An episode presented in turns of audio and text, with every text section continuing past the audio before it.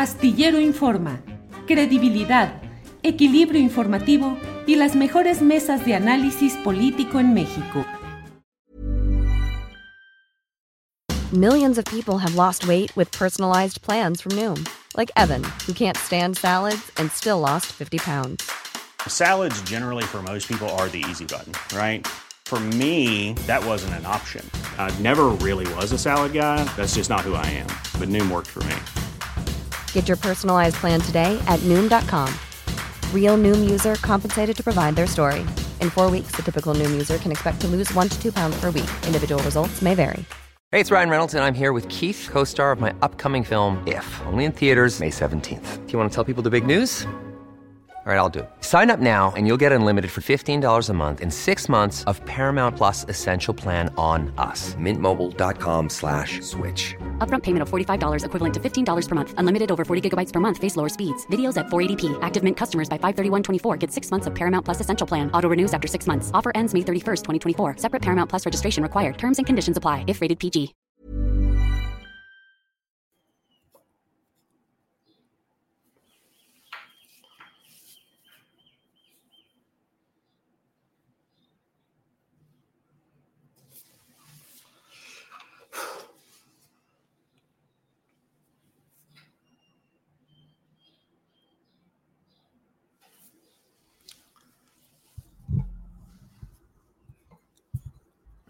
La una de la tarde, la una de la tarde en punto y ya estamos en Astillero Informa. Gracias por acompañarnos en este martes 15 de marzo de 2022, día en el cual la noticia más relevante, relevante de la cual le daremos cuenta un poco más adelante con contexto y con la información precisa es la detención de Jaime Rodríguez Calderón, conocido como el Bronco, exgobernador de Nuevo León. Ha sido detenido bajo el señalamiento de actos corruptos relacionados con la adquisición de las firmas, de las firmas de las que se hizo para aparentar que había conseguido la voluntad popular para ser candidato presidencial, ya lo sabe, supuestamente independiente, político priista de toda la vida, marrullero, siempre lo dijimos aquí, antes de que fuera gobernador durante su campaña y a lo largo de su sexenio el bronco que quiso ser un caballo brioso y ha terminado como un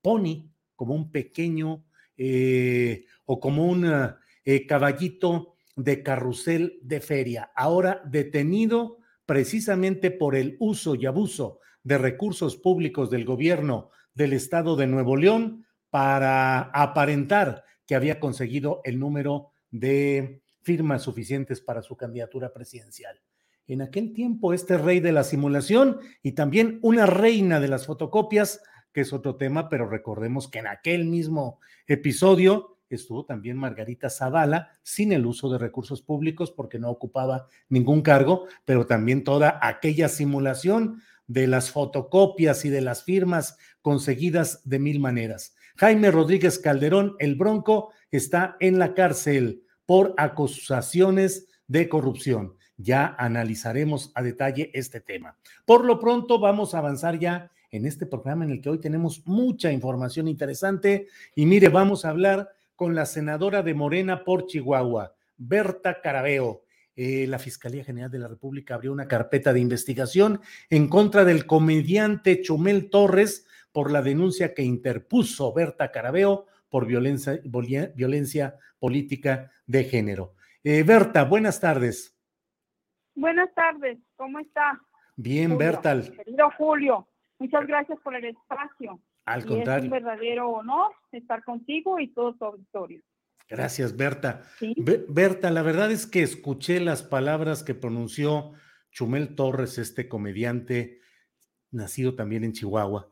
Eh, y bueno, me pareció, sí, ciertamente de una, de un exceso de retórica, de una violencia, de un insulto.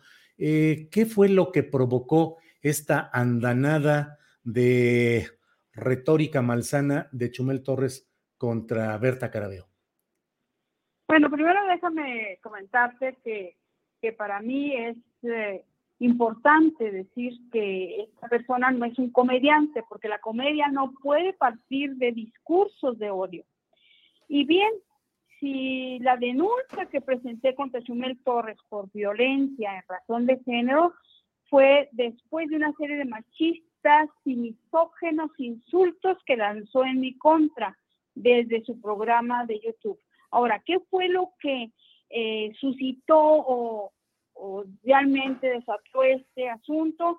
Fue que yo en la tribuna, mi participación en la tribuna, eh, respondiendo a una serie de aspectos que estábamos viendo en un debate en, en, el Pleno, fue que defendí la postura del presidente, sobre todo de la familia del presidente que lo estaban atacando. Y de ahí se desató que esta persona este, me insultara, bueno, que me denostara, qué sé yo, y que atentara contra mi dignidad sobre todo. Berta, no comparto yo exactamente esas eh, argumentaciones, pero hay quienes, sobre todo en las redes sociales, dicen, bueno, se está afectando la libertad de expresión, se está afectando la voluntad de emitir una opinión de parte de alguien que es un influencer, precisamente un generador de opiniones. ¿Qué responderías a eso? Sí, pues eh, yo respondo en el sentido de que yo pienso que los discursos de odio no están dentro de la libertad de expresión, ya que pues atentan contra el derecho fundamental de la dignidad humana. Yo creo que no puede ir por ahí este asunto. Y, porque todo tiene un límite, ¿no? Hasta la libertad de expresión. Y, yo creo que para tener realmente un debate sano hay que tener muy claro que en democracia no caben los discursos de odio, porque estos transgreden la esfera de protección de otros derechos humanos. Entonces, no acepto el hecho de que yo esté este, atentando contra la libertad de expresión puesto que esto también tiene límites. ¿sí? Y además, mira, permítame decir. Sí, sí, sí, Yo vengo de Ciudad Juárez. ¿Sabe lo que es Ciudad Juárez? Sabe que es una de las ciudades más violentas para las mujeres y que eh, se, ha, eh, se ha mencionado mucho Ciudad Juárez por la violencia de feminicidios que ha habido desde los noventas. Eh, yo fui e incluso directora de sociología eh, de la Universidad Autónoma de Ciudad Juárez e impulsé en ese entonces los estudios de género. Yo siempre he sido una luchadora social para las mujeres. Yo he tenido siempre eh, el aspecto de género. Y por tanto, tengo muy claro en ese sentido que combatir o que hay que combatir la violencia machista, que es una de mis agendas eh, para todas las mujeres. Yo aquí en el Senado incluso soy integrante, soy presidenta de una comisión de asuntos fronterizos y migratorios, pero también soy integrante de la comisión de igualdad de género. Entonces siempre he estado luchando por las mujeres, como para que hoy me vengan esta persona eh, con este tipo de estarme ofendiendo y además creo que en ese sentido sería una irresponsabilidad de mi parte quedarme callada, porque esto vendría a solapar con mi silencio a un machista patológico que así lo ha demostrado enfermo de odio. Eh, Berta Carabeo, ¿qué delito específicamente es eh, por el cual has acusado a Chumel Torres José Manuel Torres, su nombre eh, real. Eh, ¿Y em, cuál es el delito específico? ¿Qué penalidad tendría? ¿Y cuáles trámites se tienen que hacer ahora? Sí, bueno, eh, lo que sucede es que él me ofendió, atentó contra mi dignidad. No sé si ustedes tienen el video donde él se expresa de, ah, de esa manera de mi persona, ¿sí? Y, ustedes han de saber, no, no, no creo que puedan estar de acuerdo con ello, ¿verdad? Claro. Porque yo así fuera para cualquier otra persona, cualquier otra mujer y persona, incluso yo este, no estaría de acuerdo con ello. Y, y, bueno, en ese sentido también yo quiero informar que la Fiscalía General de la República eh, me ha notificado que se ha abierto una carpeta de investigación por apología del delito, que se encuadra dentro del artículo 208, 208 del Código Penal Federal por esta conducta delictiva, que contempla una sanción de 180 días de trabajo comunitario. Y bueno, ahí también yo creo que es importante mencionar que también como una medida de reparación del daño solicitaré, y esto es importante porque voy a solicitarlo también, a la representación social que Chumel Torres se disculpe públicamente a través del medio del cual él menciona eh, y el del cual realizó en, el cual realizó los comentarios machistas a mi persona. Y también pediré como una reparación a la sociedad que esa persona se someta a un curso intensivo de perspectiva de género para que de esa manera deje de difundir odio, misoginia y violencia en la niñez mexicana, ya lo decía, mediante distintas apologías a la violencia. Eh, Berta Carabeo, sí, perdón, perdón, adelante Berta, perdón. Sí, porque primero se justifica mediante el lenguaje la subordinación, la cosificación, la degradación de la mujer, para posterior pasar a la aniquilación de su ser. Yo creo que esto es importante porque ese es el verdadero peligro. La denuncia es un mensaje de que las mujeres no nos debemos dejar. Y en este sentido también, pues, como lo decía anteriormente, yo represento un movimiento de mujeres como legisladora y considero que debe poner el ejemplo, eh, que debo poner el ejemplo para que, para que no haya consecuencias. Y bueno, y al Tribunal Estatal Electoral del Estado de Chihuahua, como usted debe saber, yo este, anteriormente había puesto una denuncia al diputado Mario Mata, ¿sí? que también esto tenía que ver con eh, también violencia política de género que surgió a través de la defensa del agua de Chihuahua, etcétera. Y, y también esta persona incurrió en violencia política de género, el cual me insultó, eh, me denostó y pretendió silenciar anulando mi voz como legisladora. Sí. Esto también se lo digo a Chumel y lo digo desde aquí, con todo respeto, Julio. Lo digo desde aquí, con él también iré hasta donde tope para que nunca más vuelva a violentar, insultar y denostar a ninguna niña o mujer. Y eso quiero que quede bien claro.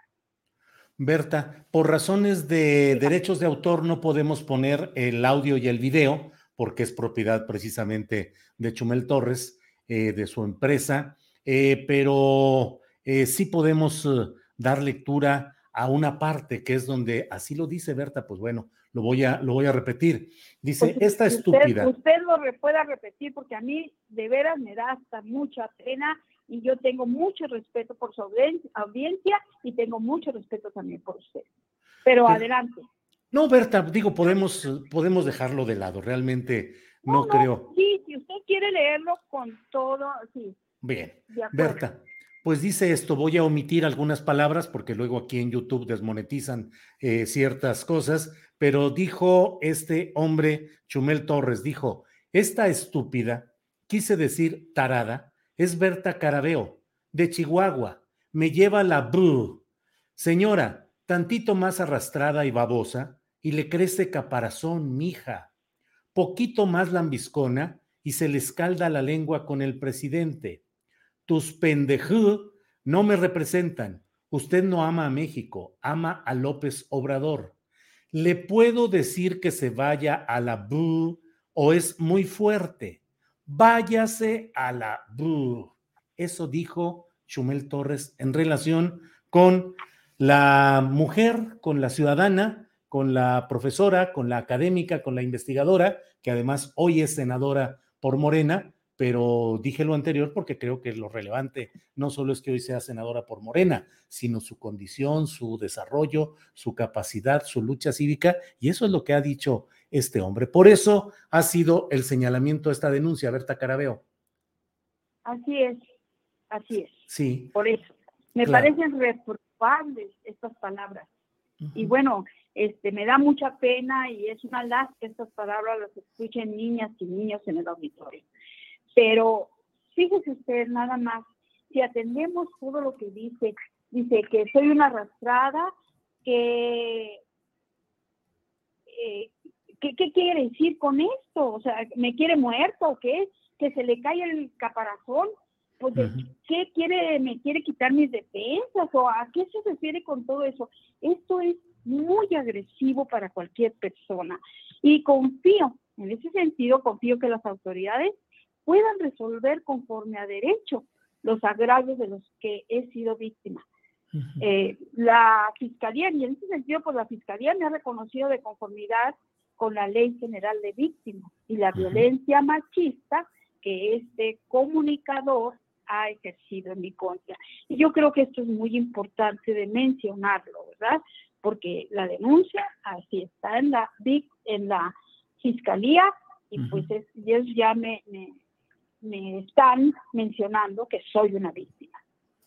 Pues eh, senadora Carabeo, Berta, muchas gracias por ampliar eh, los puntos de vista y los señalamientos respecto a esta denuncia contra eh, esta persona que usted nos dice no es comediante, José Manuel Torres Morales, chihuahuense conocido como Chumel, en, este, en esta violencia de género. Berta, pues muchas gracias a reserva de lo que desea agregar. Pues yo nomás quiero, quiero dar las gracias, sobre todo a ti, Julio, este, por el espacio y, y sobre todo porque reconozco que eres un gran periodista abierto siempre a encauzar las luchas justas. Y por lo tanto, pues muchísimas, muchísimas gracias. Al contrario, muy amable por tus palabras, Berta, y seguimos en contacto. Gracias y buenas tardes. Buenas tardes. Hasta luego. Bueno, pues esto es lo que nos ha dicho Berta Carabeo, senadora por Morena de Chihuahua, pero con una amplia historia de trabajo académico, de investigación eh, y de lucha social y cívica. Y bueno, pues ahí están esas palabras de Chumel Torres, que son las que han llevado a Berta Carabeo a presentar una eh, denuncia en la cual ya se le está dando eh, seguimiento, ya fue aceptada eh, y ya se reconoció la calidad de víctima de Berta Carabeo por parte de la Fiscalía General de la República. Bueno, en un segundito más vamos a estar ya con otra entrevista que me parece de algo muy importante que está sucediendo. vamos a hablar con Leticia López Zamora, ella es secretaria general del Sindicato de la Unión de Trabajadores del Instituto de Educación Media Superior. Denuncian que esa institución, ese instituto, depositó un contrato colectivo de trabajo alterado en conciliación y arbitraje que resta derechos a los trabajadores, lo cual no es solamente un acto ilegal, sino un delito de índole penal. Denuncian que tanto, eh, bueno, una serie de cosas de las cuales en su momento ya vamos a hablar precisamente con Leticia López Zamora. Leticia, buenas tardes. Hola, ¿qué tal, Julio? Buenas tardes. Gracias. Muchísimas gracias por este espacio. Es un honor. Al contrario, gracias, Leticia. ¿Qué es lo que está pasando? ¿Qué es lo que está sucediendo? Eh, hoy tienen una audiencia conciliadora del emplazamiento a huelga, eh, pero ¿cómo va todo este asunto? Por favor, para quienes no tienen eh, la referencia, Leticia, por favor. Sí, mira, nosotros somos de las preparatorias del Gobierno de la Ciudad de México, que se crearon en 1999 y eh, pues han sido el segundo proyecto más exitoso del gobierno de Andrés Manuel López Obrador cuando fue jefe de gobierno. Eh, nosotros hemos venido denunciando que tenemos muy malas condiciones para, para, el regreso presencial a clases y lo que nosotros observamos es que hay un intento de parte de, de las autoridades del instituto de detener esta denuncia y de, pues de disciplinarnos, porque nosotros nos hemos mantenido muy firmes en, solicitar que haya un presupuesto adecuado para nuestra institución y que este proyecto no se abandone. Y entonces lo que han hecho pues es eh, aprovechar un laudo que ganó un sindicato minoritario para intentar quitarnos una cantidad de licencias sindicales que nosotros tenemos para poder mantener la operación de nuestro sindicato de 21 licencias pretenden reducirnos a 13 licencias. Y es por eso que nosotros hemos emplazado a huelga por violaciones al contrato colectivo para detener esta regresión de nuestros derechos laborales que pues hemos conquistado a lo largo de, de 16 años de existencia como sindicato. Eh, Leticia, y hablan de que ha habido una presentación de ese contrato colectivo y que es un acto ilegal, eh, un delito.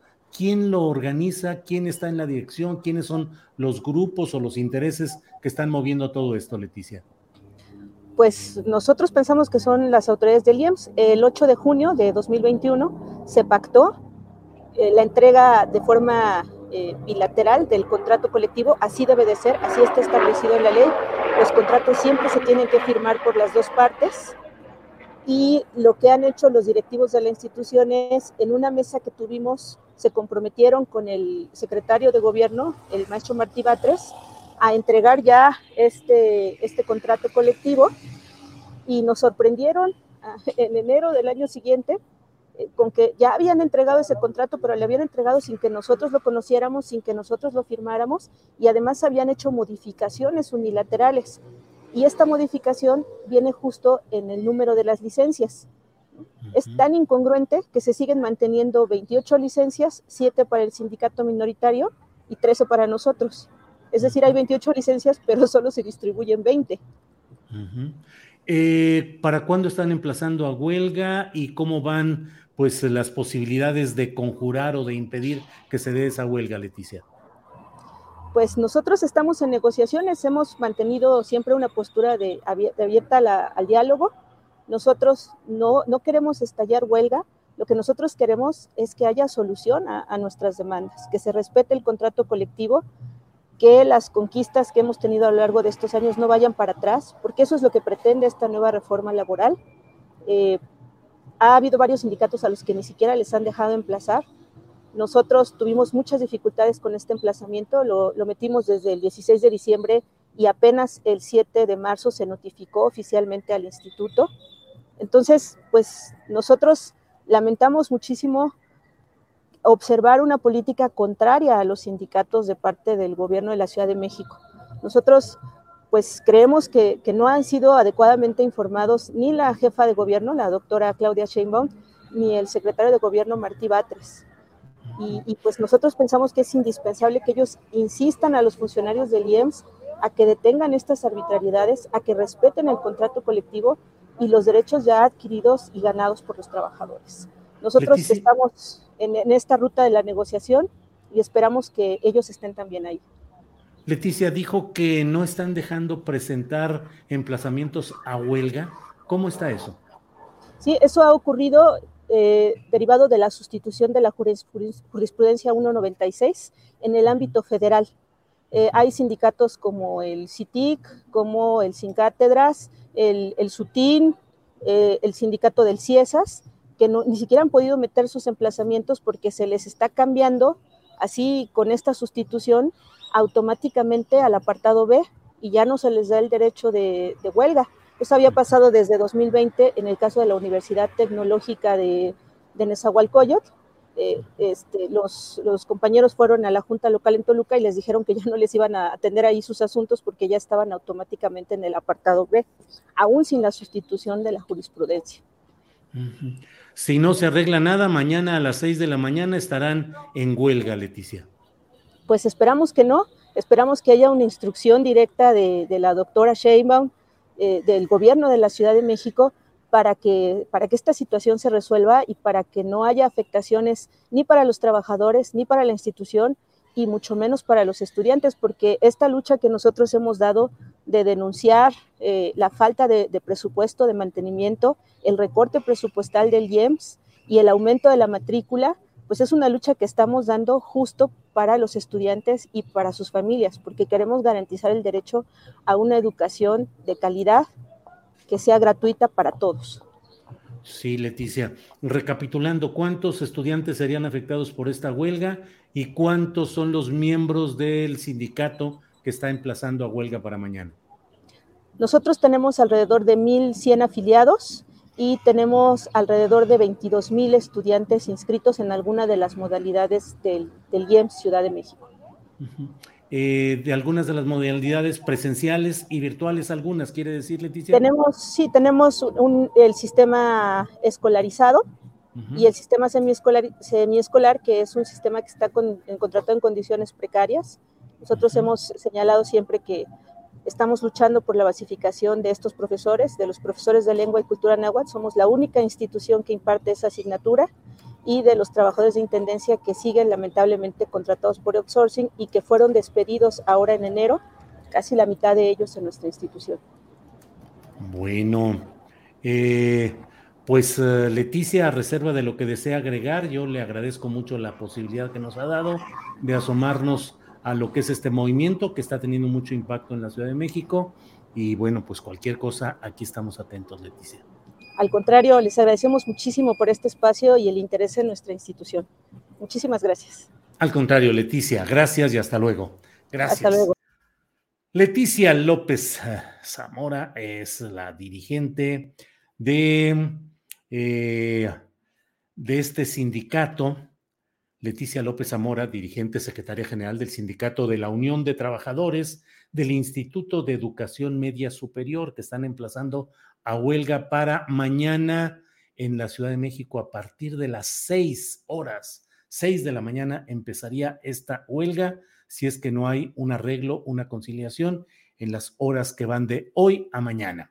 Bueno, como le decía al principio del programa, hay algo que está eh, en este momento a plenitud en la polémica, en la discusión, en el análisis, el comentario de lo que está sucediendo. Mire, mm, vamos a poner primero que nada, le pido a Andrés Ramírez eh, que nos ayude poniendo el video donde el gobernador de Nuevo León, Samuel García, comenta eh, este asunto de la detención de Jaime Rodríguez Calderón, conocido como el Bronco. Adelante, por favor. De que somos un gobierno incorruptible, es que quien la hizo la paga. Quien robó o desvió recurso público a sus amigos, a sus sobrinos, a sus favoritos o a campañas, va a ir a la cárcel. Quien robó o desvió dinero público a los corleones, a los favoritos, a los sobrinos y a sus amigos o a sus campañas, van a ir a la cárcel porque ya basta de que jueguen y saquen a nuestro Estado. Me emocioné. Bueno, pues ya sabe usted que se emociona Samuel García, el gobernador de Nuevo León. Realmente, además, la vestimenta es una vestimenta así estilo detective o estilo eh, un poco como las que luego usa el propio fiscal general de la República, eh, Alejandro Gertz Manero. Eh, vestido de, con camisa oscura y con un aire así detectivesco, de policía de investigación. Ahí está Samuel García. Eh, ¿Cuál es la acusación concreta en este caso específico de lo que hoy están acusando y por lo cual han detenido a Jaime Rodríguez Calderón, el Bronco? Es por las maniobras que realizó en su momento para hacerse de firmas utilizando recursos, personal, vehículos, gasolina, sueldos, todo, para conseguir firmas y hacerse pasar por candidato presidencial independiente. Fue una vergüenza que en su momento yo la denuncié, la señalé en la columna astillero de aquellos tiempos, de aquella, de aquella ocasión. Mire, escribí precisamente el miércoles 11 de abril de 2018, cuando formalizaron eh, es la candidatura del Bronco. Se tituló El Bronco, dos puntos, sacralizar la tranza. Como segundo, eh, como sumario, concesiones, entre comillas, como a Margarita Zavala. Golpe a credibilidad electoral. Y ahí escribí, dije, la habilitación de Jaime Eleodoro Rodríguez Calderón, autodenominado el Bronco, como candidato presidencial independiente, ha asestado el golpe más severo hasta ahora al escuálido nivel de credibilidad que hubieran tenido el Tribunal Electoral del Poder Judicial de la Federación y el Instituto Nacional Electoral.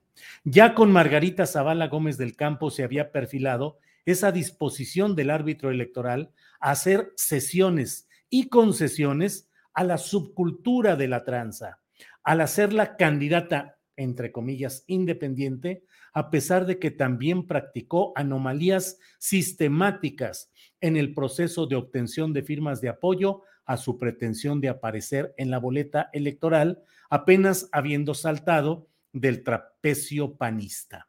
Con el sedicente Bronco fue la sublimación, pasando de la reina de las fotocopias al rey de la simulación.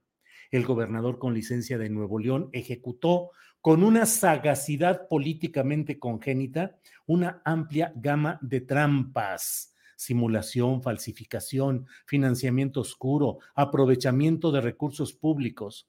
Su estampa pública es la del cinismo y sus resultados como gobernante son desoladores, todo lo cual fue reproducido en la aventura de oportunismo de buscar una candidatura independiente, no porque tuviera o tenga verdaderas posibilidades de triunfar en la próxima elección, pero sí porque al formar parte de una baraja, así sea para descartes o jugadas de sacrificio, podrá seguir cobrando rescates o compensaciones de índole política.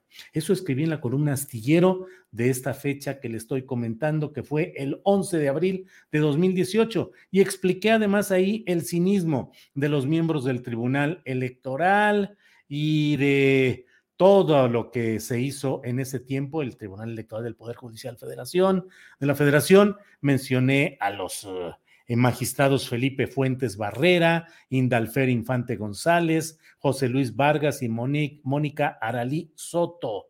Eh, como una cuarteta que retorció cuanto pudo el sentido natural del derecho y se parapetó tras coartadas de garantismo para asignar al Bronco esa etiqueta presidencial. Bueno, pues eh, llegado como candidato presidencial, este hombre que lo dije en su momento, cuando era candidato, cuando fue gobernador, y pues no tengo por qué no decirlo ahora, eh, era un ejemplo del máximo cinismo. Jaime Rodríguez Calderón eh, es uno de los ejemplos más preclaros de cinismo político.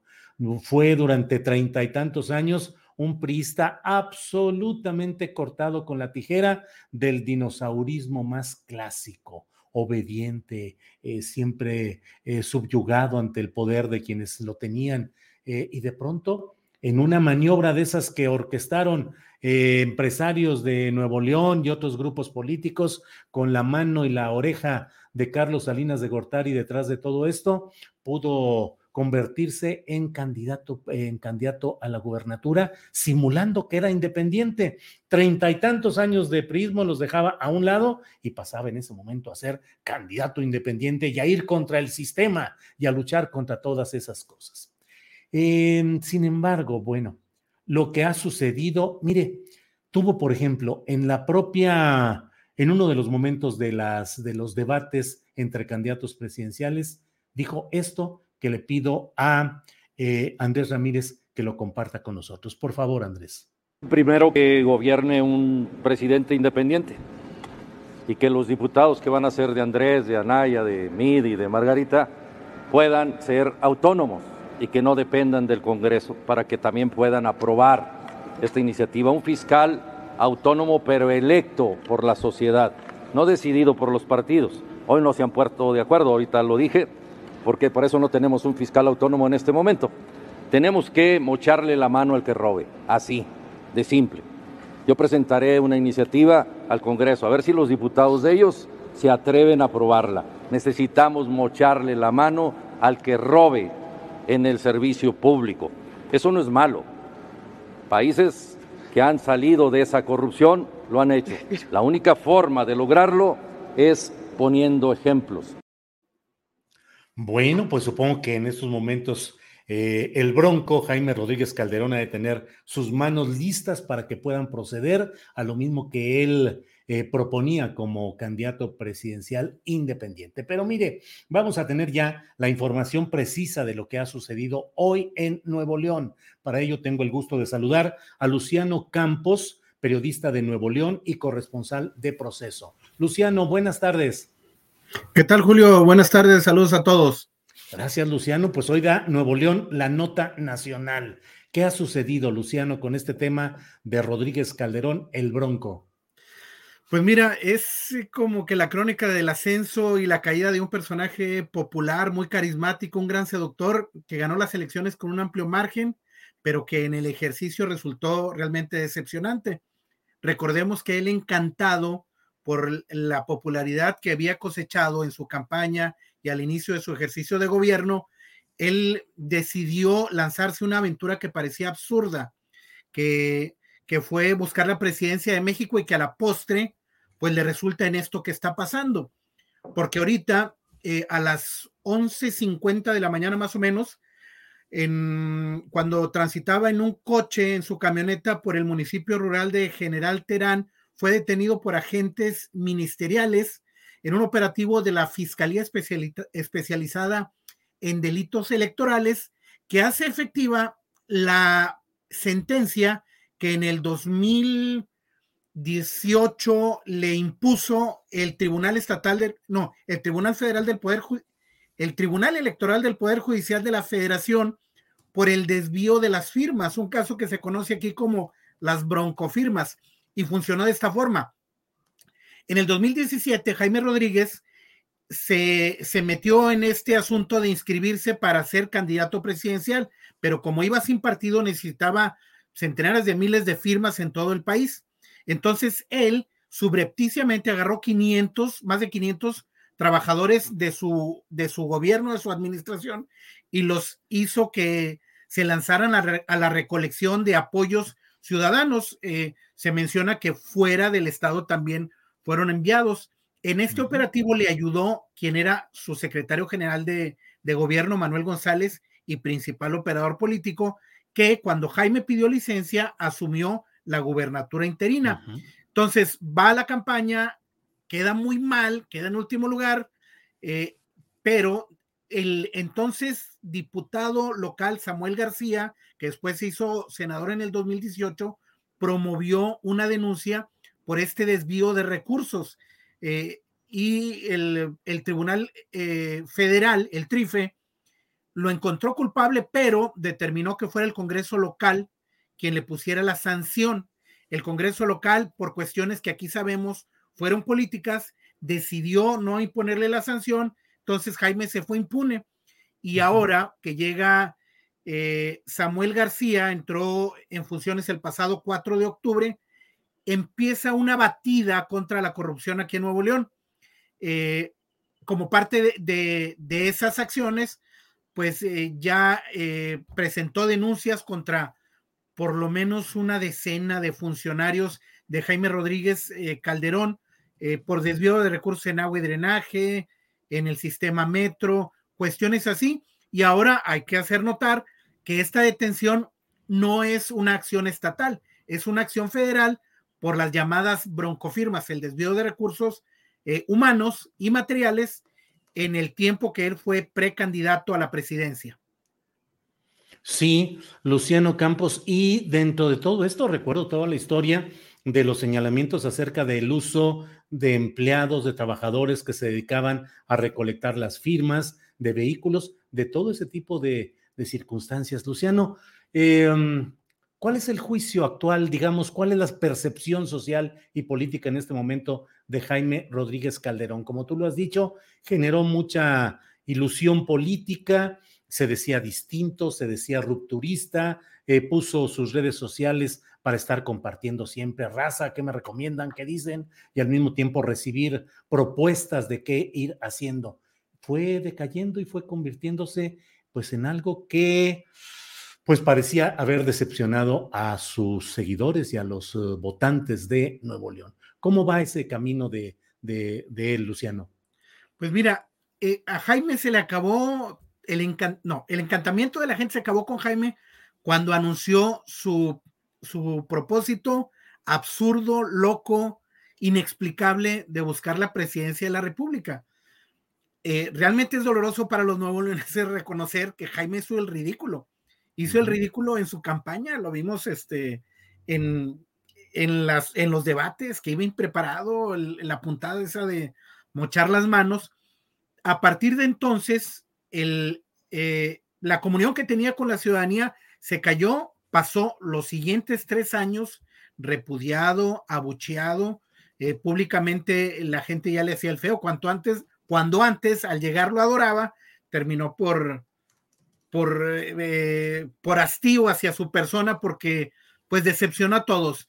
Se había quejado de los que chapulineaban, como se le dice a los que dejan un puesto para buscar otro, y él terminó haciendo lo mismo. Entonces ya cuando venía el presidente López Obrador, él cuando tomaba la palabra la gente aquí lo, lo abucheaba, este, y así terminó. Y, entonces llega el muchacho Samuel García de Movimiento Ciudadano con, con Nueva Esperanza y le cae encima al que llama el ranchero y dice que va a meter a la cárcel a los corruptos en alusión directa a él y a todos los que están en torno a él.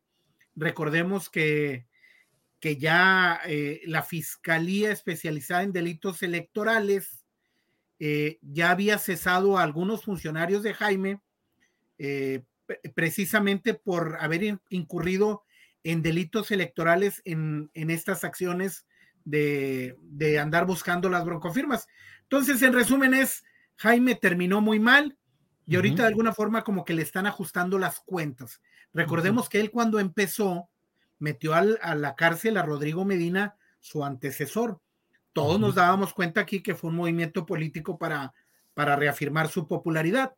Pero Rodrigo Medina estuvo menos de un día completo en, en el penal del Topo Chico ya, ya desaparecido porque realmente el caso que le pusieron no estaba muy sólido y, ganó un amparo. Eso fue por allá por el 2016, eh, 2016, 2017, por ahí cuando, cuando lo metieron al bote. Entonces, de alguna forma, como que la política, la rueda de la política está dando vueltas y ahora le, le toca pagar eh, pues estas, estas situaciones que él al inicio repudiaba y, en las que terminó cayendo, porque él decía que había vomitado al, al priismo y terminó su mandato como un priista de los de antes y de la peor clase. Pues Luciano Campos Garza, muchas gracias. Recomiendo leer el libro eh, editado por Editorial Proceso que se llama Jaime Rodríguez Calderón, El Bronco, Claroscuros del Hombre que derrotó al sistema. Se va a poner, hay que releerlo ahorita para ver cómo va todo el asunto, Luciano. Pues muchas gracias, a reserva de lo que desees agregar o compartir con el público. Por mi parte, muchas gracias, Luciano. Julio, nada más para terminar diciendo que eh, Jaime lo acaban de internar, creo, creo, que lo acaban de internar en el penal 2 de Apodaca. Habrá que ver si le dan prisión preventiva para que se quede o si firma y se va. Vamos a ver cuál es el, el, resultado, el saldo aquí de este, de este operativo escandaloso, nota nacional, y vamos a estar al pendiente. Eh, y pues bueno, saludos a todos, Julio. Gracias, Luciano, muchas gracias y buenas tardes. Hasta luego. Hasta pronto. Gracias. Siempre da gusto hablar con alguien que tiene la información tan clara y tan precisa como Luciano Campos, periodista, periodista eh, que conoce los entretelones de lo que sucede en Nuevo León. Pero hoy es martes, martes 15 de marzo, y ya sabe usted que los martes, los martes se platica con Carolina Rocha, a quien saludo con el gusto de siempre. Carolina, buenas tardes. ¿Cómo estás, Julio? Muy contenta y feliz de verte después de dos semanas que andaba yo extraviada. Andabas extraviada, andabas perdida, Carolina, nos habías abandonado, pero en penitencia, hoy nos tienes que decir todo sobre un montón de cosas que están ahorita sobre la mesa de análisis, Carolina. ¿Cuál o cuáles vas a escoger? Me dices penitencia y pienso en penales. En penales, pues claro, de ahí viene. A gol, ¿eh? Porque acuérdate que eh, estaba yo revisando el Twitter, Julio, y escuchando la entrevista que acabas de hacer justamente con, pues, con este periodista de, Nuevo León, que nos dio la sorpresa, ¿eh? El día de hoy. Como te digo, yo me preparo para una cosa contigo y termino hablando de otro tema. Pero bueno, el Twitter, que ahí veo que ante los tres fiscales de Nuevo León, en la toma de protesta de Colosito, de Luis Llorando Colosio, eh, y delante de Samuel García, en el mes de septiembre, si, si bien leí, este, ya bromeaba y chacoteaba el bronco, todavía gobernador, y decía, bueno, este, aquí estoy, hay tres fiscales, no vaya a ser que me quieran detener, pero yo me entrego. Este, pues no se entregó, lo detuvo su escolta, pero lo que pasa es que la escolta, si la paga el gobierno del estado, pues tú entenderás que no son sus empleados, ¿verdad? este, y entonces mucha risita hizo hizo el Bronco y, ahora ya está en Apodaca porque ya está ahí. Y justamente también en ese penal estaban recordando otros tuiteros de la prensa local de allá. Este, no sé si, si, fíjate, la gente que trabaja contigo lo pueda buscar para que al rato lo compartas, porque sí es como para decir, ay Dios mío, él estaba cotorreando, el exgobernador de, de Nuevo León, estaba haciéndole bromita a un interno de Apodaca diciéndolo, si paras este balón, yo te saco de ahí, güey. Con ese vocabulario, yo soy incapaz de decir esas palabrejas. Este, y, y, pues evidentemente no le paró la pelota y ahí sigue ese interno que ahora va a ser seguramente el comité de bienvenida para, para el Bronco. Si es que pues de alguna manera este, pues cuaja esa acusación que hizo de hecho el propio gobernador, el hoy gobernador Samuel García, pero cuando era senador, también con otra diputada local, Mariela, no me acuerdo de su apellido, Julio, por ahí lo acabo de compartir en un tuit, una diputada local que fueron los que se quejaron por, pues por las firmas que, obtuvo de manera ilegal, se argumentó este, Jaime Rodríguez, porque eran más de 570 funcionarios del Estado de Nuevo León que en horas laborales recaudaron las firmas para que él pudiera ser candidato a la presidencia, de alguna manera pues haciéndole el juego al, al priismo, ¿no? dividiendo los, los, votos y, donde como gran momento de candidato tuvo la, grandiosa idea del mochamanos. que por cierto, felicidades a Susana Uresti, que el día de hoy es su cumpleaños. Este, y, pues mira qué le cayó de regalo. Sí, pues sí, fíjate. Claro, a ella que además es, es eh, ella antes de todo esto, pues estaba en Nuevo León, precisamente. Sí, es regia, así es. Oye, Carolina, y dentro, ¿tú qué opinión tuviste cuando viste esa irrupción del hombre que había sido ejemplar como militante priista tradicional y de pronto se vuelve en la irrupción y voy a luchar contra el sistema y aquí está el bronco y voy a cambiar y todas las cosas. ¿Cómo viste ese momento y su evolución, Carolina? Es que fíjate tú que como candidato independiente, y luego pasa eso mucho, porque a, mí el Bronco me recuerda mucho a, Fox en su estilo. Este, como candidato independiente fue muy buen candidato, este Julio. Hizo una campaña que era buenísima, que parecía que iba a terminar con, pues, con el viejo PRI, aunque él era el viejo, nuevo, mediano y todo PRI, porque tú muy bien ahorita recordabas, tuvo más de 50 años militando en el PRI, este, era muy conocido localmente y el PRIismo cometió el error clásico cuando le daba por perder elecciones, este, siendo pues hegemónico durante tantos años ahí en Nuevo León.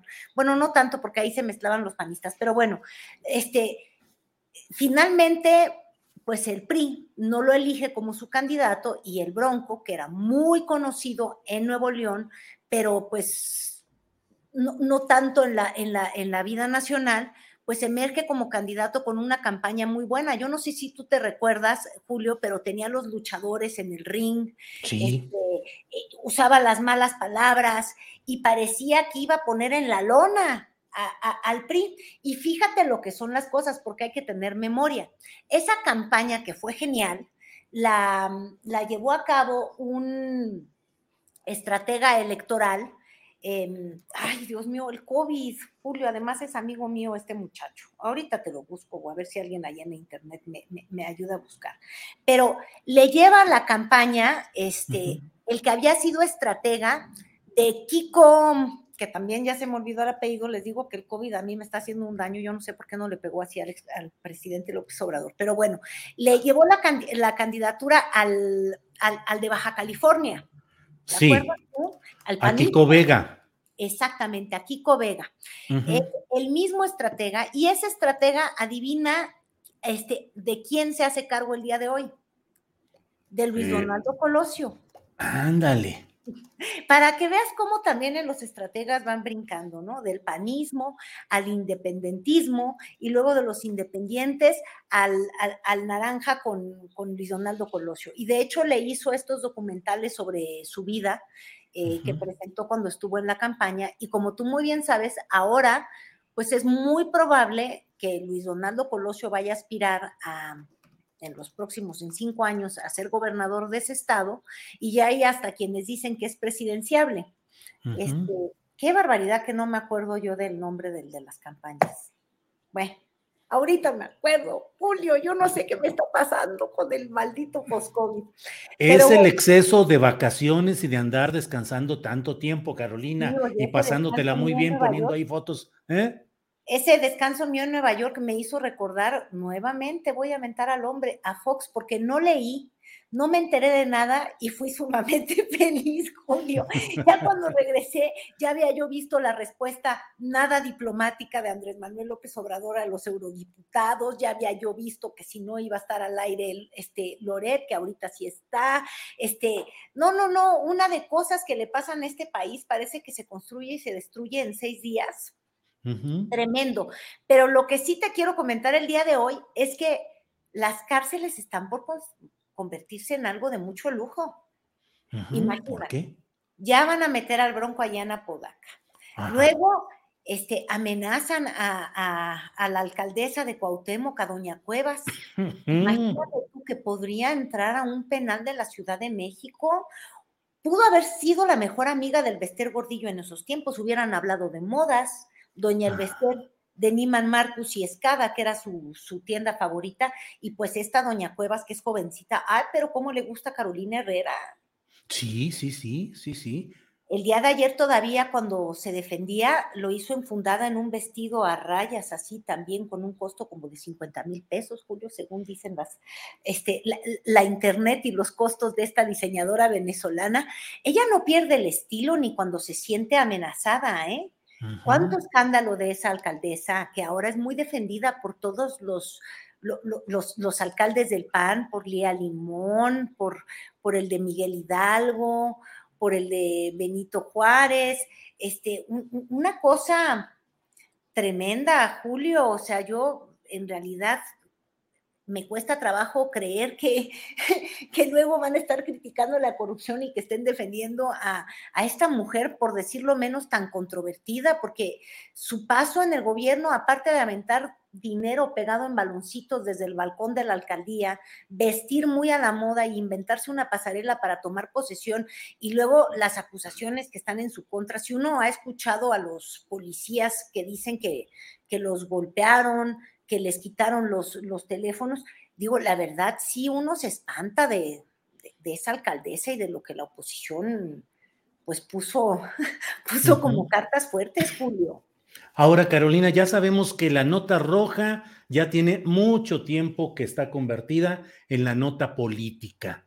Ahí están muchas de las claves de lo que está pasando. Estamos hablando ya de la detención del Bronco en Nuevo León, hablas del proceso eh, del cual tiene que acudir este jueves a testificar, es eh, la señora alcaldesa de Cuauhtémoc, Sandra Cuevas, pero fíjate, está también eh, pues los vericuetos del caso del fiscal Gers Manero en relación con sus exfamiliares políticos, por un lado, por otro, al propio Chumel Torres, que lo está demandando la senadora Berta Carabeo por violencia de género. Muchas acusaciones por todos lados, Carolina pues persecuciones por todos lados y ahora como está de moda, ya olvídate vestir a la moda como esta alcaldesa, sino como está de moda eh, acusar persecución política con lo que sea, pues mira, yo escribía justamente tras la detención de, del Bronco, decía yo, bueno, seguramente es una movida electoral, digo, yo no lo ponía en duda, pero si hay elementos para perseguirlo y si hay corrupción,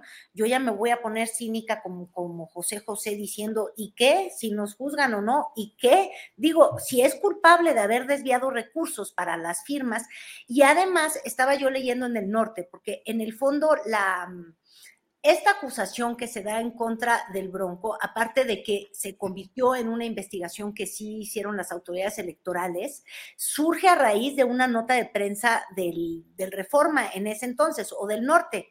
para ser exactos, Julio, que acusaban como todos estos funcionarios del gobierno del Bronco habían en horario laboral recabado este, todas las firmas.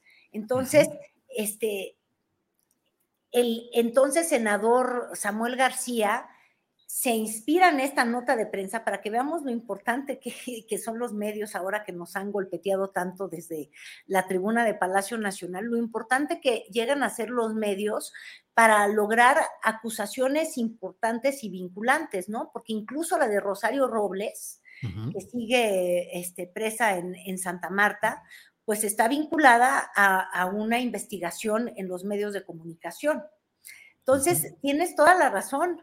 Ya ahora parece que la política está en las, no quiero decir persecuciones políticas, pero sí en, la judicialización este, y, los escándalos judiciales que, tienen detrás de sí este, los funcionarios. Ahorita bien comentabas lo de Gers Manero y el caso que no, no, él no hizo esta acusación por homicidio a, su hermano cuando era fiscal, pero siendo fiscal ya se han filtrado todas estas este, conversaciones telefónicas en las que está hablando de cómo iban a deliberar los jueces, este, y, y, ahí tienes ese caso, y y pues nada, la, cosa se está poniendo color de hormiga. Incluso este, ahora estamos viendo, por ejemplo, en la mañanera de hoy, que se la llevó casi toda una investigación de Nancy Flores que,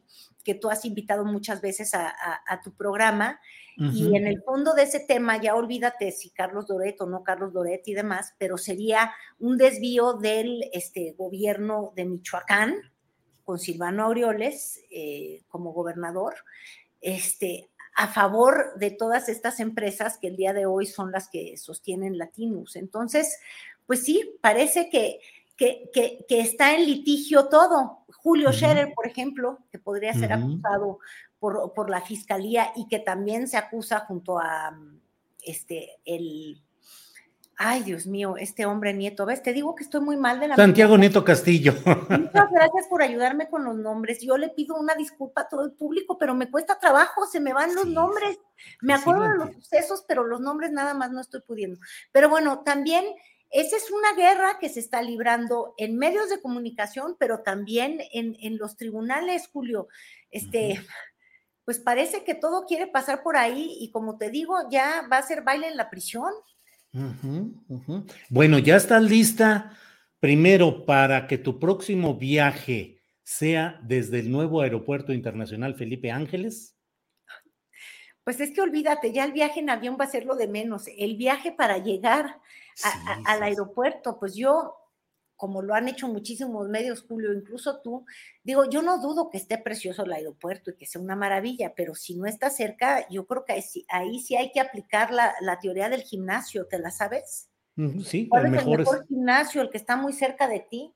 Digo, evidentemente los aeropuertos no es que estén muy, muy cerca de uno, pero si llegar a un aeropuerto te toma más que lo que un vuelo, pues nada, tendrían que ser puros viajes a Europa.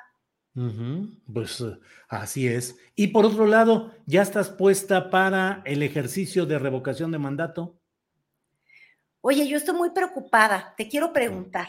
A ver. ¿Qué tipo de mensajes te llegan en tus chats? Porque yo ya me di cuenta dependiendo de lo que te lleguen a tus chats y el tipo de, conversaciones que tengan los grupos en los que tú estés incluido, pues ya sabes dónde estás parado. El otro día alguien me compartía que lo más de moda en todos los chats de grupos y de información eran estos llamados a no vayas. ¿no? Y este, y el día de ayer veía yo que en Twitter este, era tendencia no, no el comes y te vas, sino el gobiernas y te vas. Terminas y te vas, algo así. Terminas y te vas, exacto. Entonces, este, desgraciadamente a mí no me han llegado estas convocatorias que dicen que por favor no votes y no vayas a la revocación de mandato y que se le va a hacer el vacío y demás. Pero fíjate tú, este, la oposición el día de hoy quiere que no, no exista participación y que no se hable de la revocación del mandato y lo único que hacen es hablar de ella. Entonces, yo ya no sé si eso funcione a favor o en contra, pero pues, ¿qué es lo que te puedo decir? El, el tema de, asistir a la revocación ya no fue lo importante, sino todo el proceso, ¿no? Este, este pleito intestino que se tiene contra, contra el INE, este, ahorita yo no sé si tú veías, pero en, e, está en un tour de medios Ciro Murayama ya explicando que ellos no es que estén obstruyendo la revocación de mandato, es que la ley dice que solamente hay este, 450 spots o algo así y es lo único que han podido difundir.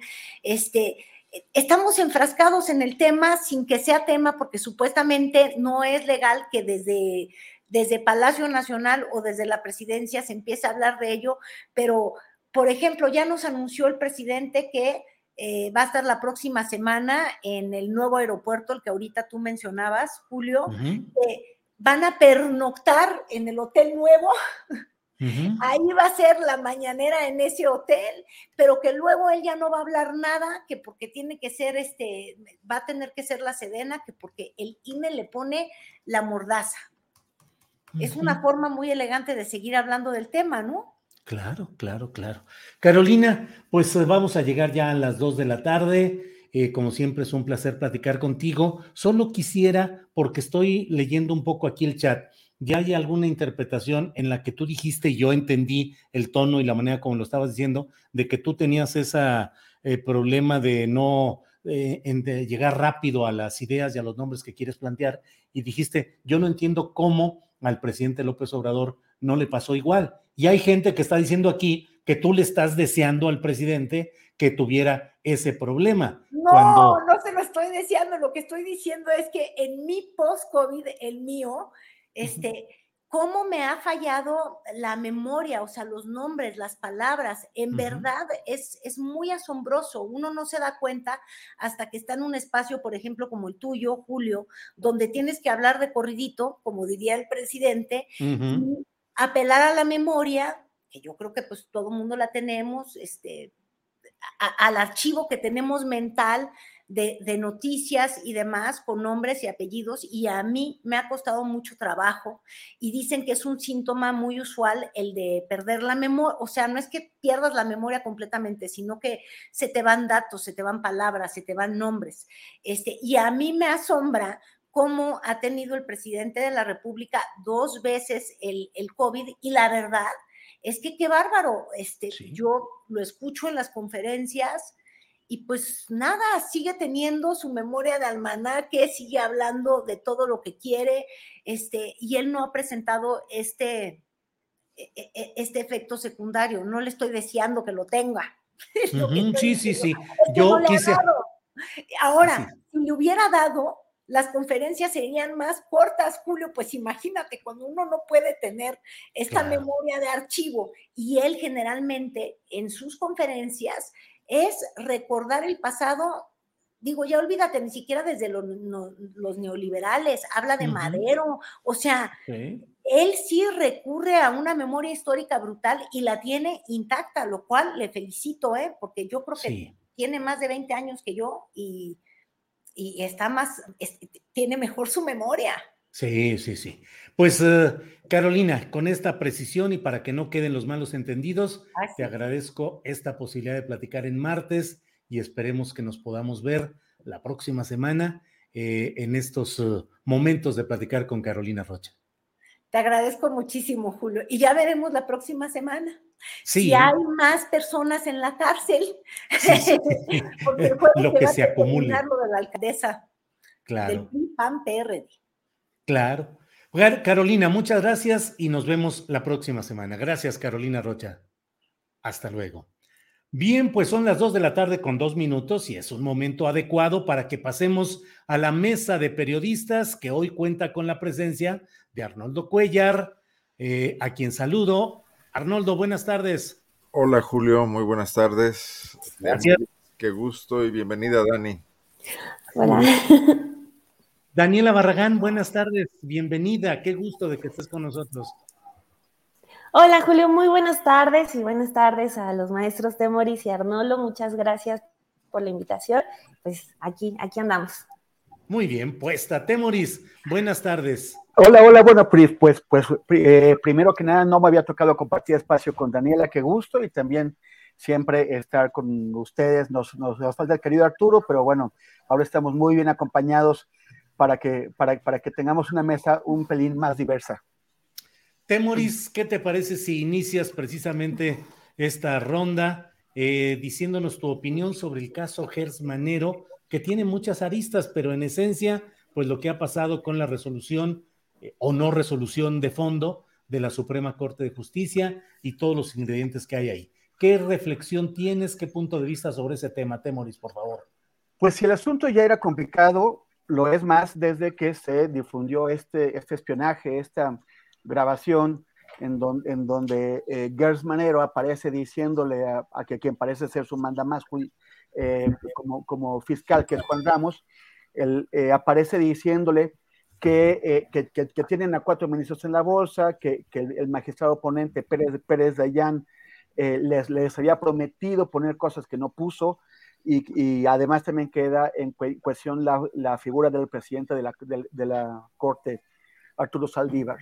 Y, y eso, eh, no, estas, las dudas y, y sospechas graves que, que, genera esta conversación, eh, sobre todo porque es una, es una conversación íntima en donde Gertz y su subordinado no, es, no están escondiendo nada, ¿no? Están, están hablando de la, de, la Corte no como un poder independiente, no como otro de los, de los, de los tres poderes, sino como eh, una, una, oficina en donde ellos eh, eh, tienen las, las, manos metidas. La, la, resolución de Pérez Dayan, que Pérez Dayan quiso hacer un malabarismo, su, nombre comprometido por, por, esta conversación espiada, eh, Pérez Dayan quiso, hacer un, un, malabarismo que al final no satisfizo, no satisfizo absolutamente a nadie. Y que, eh, y que todos los ministros, todos sus compañeros lo echaron eh, eh, al piso. lo, que, lo, que, lo que, digamos, llama la, la, la, atención es que a pesar de que en la discusión de los, de los ministros sobresale que se considera que la, que la señora Alejandra Cuevas fue eh, encarcelada sin el debido proceso, sin respeto a sus garantías, básicamente con marrullerías judiciales y con, una, y, con un expediente en el que la jueza eh, de apellido Arrieta metió la mano también. La, metió la mano, me, me, hace, recordar el caso Lava Jato, donde el fiscal Sergio Moro en Brasil eh, instruía no, perdón, el juez Sergio Moro de Brasil instruía a los fiscales que, querían meter a la cárcel al presidente Lula eh, o expresidente ya, en ese momento, en el cual él los instruía sobre cómo debían presentar su caso. Y es lo mismo que está haciendo esta, señora, esta jueza Arrieta. Entonces, eh, los, los, eh, los magistrados debieron dejar en libertad a Alejandra Cuevas en tanto se resuelve el, el, el asunto pero solamente cinco de ellos, eh, eh, no, perdón, solamente cuatro de ellos escogieron esta ruta y los otros cinco son Saldívar y cuatro jueces que eh, al, pedir que se vaya al fondo del caso, lo que hacen es retener a, a la señora de 69 años en la cárcel, una, una, señora que a todas luces está ahí por, un, por otro procedimiento injusto. Entonces esto es, a mí me parece que es inaceptable y además nos hace preguntarnos si esos cinco ministros que votaron, que, finalmente retienen al menos dos o tres meses más a esa señora en la cárcel, pues no son los, los ministros de los que hablaba Gers Manero, al, decir tenemos a tres o cuatro ministros en la bolsa más al Pues sí. Temoris. Gracias, Temoris. Eh, Daniela Barragán, ¿qué opinas sobre lo sucedido en este tema de Gertz Manero, la resolución de la Corte, las llamadas telefónicas, este episodio casi de telenovela judicial y política? Daniela, ¿qué opinas? Pues por una parte siento que la Suprema Corte como que se intenta salvar un poco al momento de pedir primero más tiempo, decir que se va a ir al fondo justo por este comentario que ya, que ya decía eh, Temoris, ¿no? Que salen también, hay unos ministros eh, relacionados con el fiscal en, estas, en estos audios que fueron filtrados. Eso es por un lado, siento que se quieren dar un respiro porque salir con una decisión ayer, pues o los hubiera puesto tal cual en un bando o en otro. Entonces ahí hubiera sido como un poco más obvio eh, de qué se trataba o a qué se referían las llamadas. Eh, pero por otro también siento que es como otra, otra piedra en el costal de, de Alejandro Hertz Manero, que pues híjole, solamente con escuchar los audios o con eh, referirnos a la acusación que tiene la, la, señora Cuevas, que es homicidio doloso de concubino, se me hace, se me hace como muy complicado. También sus referencias un tanto pues sí, un tanto misóginas, por así decirlo, del fiscal en todo este caso, pues se le suman también a todo el costalito que tiene de todas las críticas de ineficiencia, y, pero pues desafortunadamente sigue contando con el respaldo, pues nada más y nada menos que el de, que del presidente de la República. Ahorita, eh, en conclusión, yo puedo decir que la Corte eh, se da un respiro, de los días para, ir, según ellos, ir al fondo y arreglar esto pues de la mejor manera pero pues sí, a, todas luces sí estamos, yo, yo considero que sí estamos en un, en un asunto de injusticia, porque el, el, audio, me regreso al audio, Alejandro Hertz no está hablando con una persona cualquiera, o sea, está hablando también uh -huh. con un funcionario importante que también tiene poder, que funcionario público, por supuesto. Entonces, pues sí estamos también ante ese uso faccioso de una fiscalía que se supone que ya era autónoma, que iba a ser distinta, pero pues en las prácticas parece, parece ser lo mismo. Sí, Daniela. Daniela, por cierto, dentro de las varias aristas de este tema, hay quienes han comentado que también debe analizarse desde una perspectiva de género, es decir, por qué las mujeres tienen que estar encargadas de cuidar de manera, eh, pues, no sé, extrema, abnegada, sacrificada al enfermo, en fin. Eh, sobre esto, ¿qué, ¿qué opinión tienes, Daniela? Pues sí, es como esta, esta no, no, sé si es discusión porque pues no, no tendría como por qué estar la discusión el reconocimiento del trabajo de cuidados de las mujeres, ¿no? O sea, que solamente está basado en estereotipos de que las mujeres saben cuidar, de que las mujeres son dóciles y, son dulces y ellas nacieron para ser buenas madres, para ser buenas esposas, eh, etcétera, ¿no? Son, son puros estereotipos y este asunto así, eh, eh, por eso en, enunciaba esto, hasta la anoté aquí, homicidio doloso de concubino, porque pues no, no, no se les puede acusar a las mujeres de eso, es un trabajo que se hace, es un trabajo no reconocido, eh, las mujeres que trabajan tienen incluso doble jornada, la laboral y luego la que, la que se va a los cuidados, pero pues sí es por, por completo un asunto de, de, misoginia, de mucha violencia, porque pues eh, escuchaba en una ocasión a una académica de la UNAM que decía, bueno, y en medio de todo esto, ¿quién cuida a las que cuidan? ¿No? Porque uh -huh. por eso así tenemos pues que a veces las mujeres tienen menos, menos años de vida, la condición física también se ve deteriorada, porque pues las mujeres se dedican a ese trabajo no remunerado, ni siquiera reconocido, y pues sí, incluso, incluso la ley tiene hasta un, a este, este concepto de homicidio doloso de concubino que pues enmarca todo, todo ese machismo de, de México. Gracias, Daniela, muy amable. Arnoldo Cuellar, ¿qué opinas sobre este tema? Gertz y el más reciente de los episodios de esta larga telenovela política y judicial. Arnoldo. Pues a menudo hemos hablado lo, lo, lamentable que son los parecidos entre la cuarta transformación y lo que pretendía transformar. Y a mí me, este asunto personal del fiscal Gertz, eh, personal en cuanto a que le ocupa el tiempo valioso que debería tener para otros casos más relevantes y más urgentes en el panorama nacional, y personal también en cuanto al tono con el que asume, y según lo revelan las grabaciones, la militancia en este caso, donde, donde deja de lado la neutralidad y la buena fe del Ministerio Público para, para ir en persecución de una venganza, pues no, no se me alejan mucho, eh, Julio y compañeros de mesa, compañeros de mesa, de lo que denunció Saldívar en relación con el litigio de Felipe Calderón sobre el caso de la guardería ABC.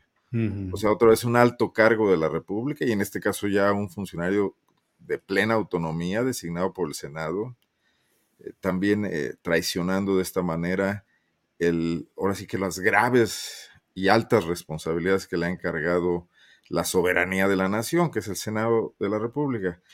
más allá de la cuestión jurídica, a la que no me quisiera adentrar porque no, soy experto en el tema, eh, eh, sí, sí veo que consistentemente la cuarta transformación se agota, se fuga y pierde su impulso ético en medio de todo este tipo de cosas, ¿no? De este tipo de, situaciones que ya son varias y se van sumando y dejan toda la carga sobre un Andrés Manuel López Obrador cada vez más agotado, que se parece gobernar el país sin colaboración de ningún tipo y sin entendimiento de nadie con respecto a lo que él planteó que quería hacer, ¿no? Y que a veces él mismo también deja de lado. Yo recuerdo en relación a lo que, a lo que comentaba Daniela, que una de las primeras impresiones que me dejó eh, López Obrador en relación con su alejamiento de la perspectiva de género, mucho antes de que se conflictuara con las feministas, fue cuando en los inicios de la pandemia habló de que los abuelitos en México, los mayores de edad, estaban muy bien cuidados por sus hijas, de la feminización del cuidado. Yo recuerdo que en aquella ocasión, todavía con gran ingenuidad y confiando en que, en que sí había un intento de transformación, le comenté a la senadora Malú Micher, oye Malú, es que nadie le ha explicado al presidente que este tema de la feminización del cuidado es un estereotipo terrible. Y me dijo, nadie y nadie se lo puede explicar. Eh, entonces, sí veo aquí exhibidas muchas de estas situaciones que, van dejándonos en el plano de, una nueva eh, decepción en relación con las posibilidades de transformar este país, no esperanzada en el cambio total y absoluto que es imposible y no existe y no puede ocurrir sin la sociedad, pero sí de un gobierno que mínimamente eh, ofrezca eh, cumplir lo que ofreció y lo que le ganó el voto de los mexicanos y enfocarnos en una ruta que aunque le falte mucho eh, por concretar metas, pudiera ir avanzando en el camino correcto. Creo que no lo estamos, ¿no? Gracias, Arnoldo. Eh, hay un tema que pues ha irrumpido en este momento en el escenario, que es la detención de Jaime Rodríguez Calderón, eh, que fue gobernador de Nuevo León, y, y, les quiero pedir su opinión. Un personaje como Jaime Rodríguez Calderón, que llegó con la bandera de candidato independiente, con una larga historia como priista, pero que llegó y dijo, yo soy el cambio, yo voy a hacer las cosas distintas, bla, bla, bla, y no sucedió absolutamente nada, sino todo lo contrario, según mi punto de vista, que fue un catálogo el que hizo el Bronco de los peores vicios del estilo tradicional de un mal gobierno. Ahora llega eh, Samuel García, que había impugnado este tema del dinero, los recursos públicos utilizados para que el Bronco consiguiera las firmas para ser candidato presidencial independiente. Y bueno, va al bote, va a la cárcel por lo pronto. No sabemos si de una manera eh, prolongada o solo lo sometan a algunos trámites y luego tenga libertad condicional. No lo sabemos aún. Pero Temoris, ¿qué opinas de todo lo que ha pasado con el Bronco, lo que está pasando con Samuel García y la estampa del Bronco en la cárcel? Pues está, a, mí me parece que, bueno, al, menos es uno de los casos en los que parece que la justicia va a algún lado, eh, tendrá que ser condenado eh, para, que, para, para que para que, em, para que se consolide esto. Pero yo diría que deben estarse preguntando qué van a hacer otros candidatos que también eh, hicieron ese tipo de manipulaciones de, firmas en el mismo proceso.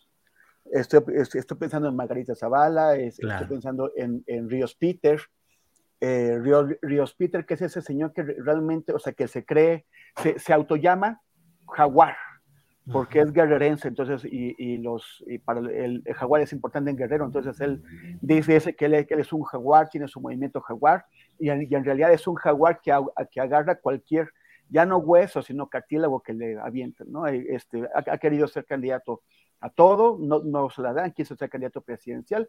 En las elecciones del año pasado lo vimos aquí en la, en la alcaldía Cuauhtémoc, eh, como, como candidato a, diputado local por uno de los partidos que, que, que, que no iban a ir a ningún lado, ¿no? agarró y luego, lo vimos como asociado de Alejandro Gersmanero y, de, y de, y de el, gobernador Barbosa en el intento de apoderarse de la Universidad de las Américas Puebla. Entonces, sí, fue rector formalmente efímero, pero estuvo ahí sentado en la rectoría de la Universidad de las Américas Puebla. Por un, por un ratitito. Entonces, este, yo, yo creo que eh, hay también falsificación de firmas en otros niveles, o sea, no solamente en, candidaturas presidenciales. Entonces, creo que em, sí se, se, tiene también que avanzar por ahí y, y, me parece un buen precedente, un buen precedente, este, siempre y cuando, como decía, se consolide y no quede como tantos otros casos en que detienen a gente y después por una mala integración del expediente o algún otro tipo de, de marrullería, eh, terminan liberándolos y, libres ya de, todo proceso.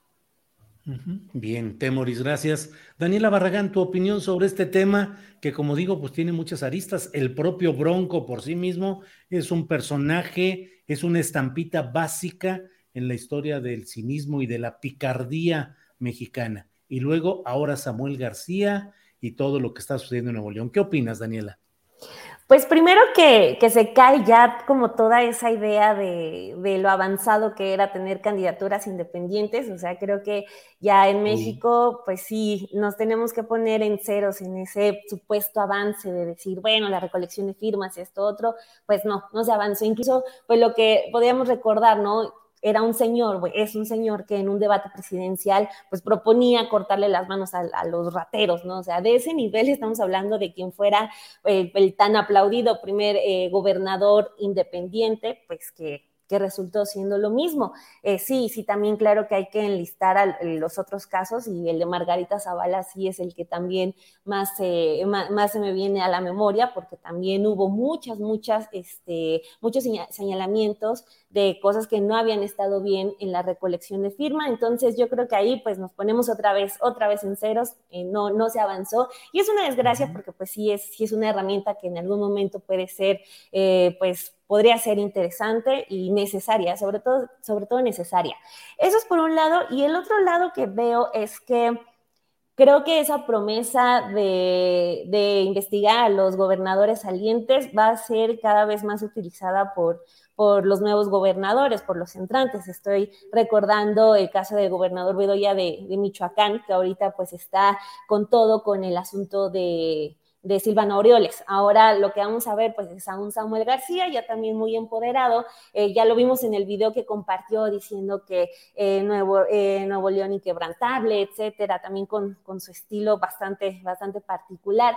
Entonces, pues vamos a ver, quizá emociona un poco ver a ese tipo de personajes que fueron pues un tanto nefastos y sobre todo corruptos, corruptos incluso en la manera de llegar a ser candidatos, como ahorita en el caso de, de las broncofirmas, pero pues sí vamos a estar viendo cómo los gobernadores actuales se van a estar queriendo sumar todo, todo lo que sea con los, con los exgobernadores y pues sí, ya lo, lo que sigue es ver las encuestas de, popularidad, a ver cómo empiezan a colocar a Samuel García, que sabe, él, él sabe la manera de, de poder pues eh, apropiarse de, de, todo lo que ocurra y utilizarlo como capital político. Entonces, pues creo que va a ser un arma, un arma de doble filo de, o sea, de, pues sí, poder acceder a un tanto de justicia para este tipo de, personajes que de por sí México ya tiene varias generaciones de, de, exgobernadores terribles, como la de los, los Duartes, por ejemplo, que de esa, de esa generación salieron varios muy, muy, muy personajes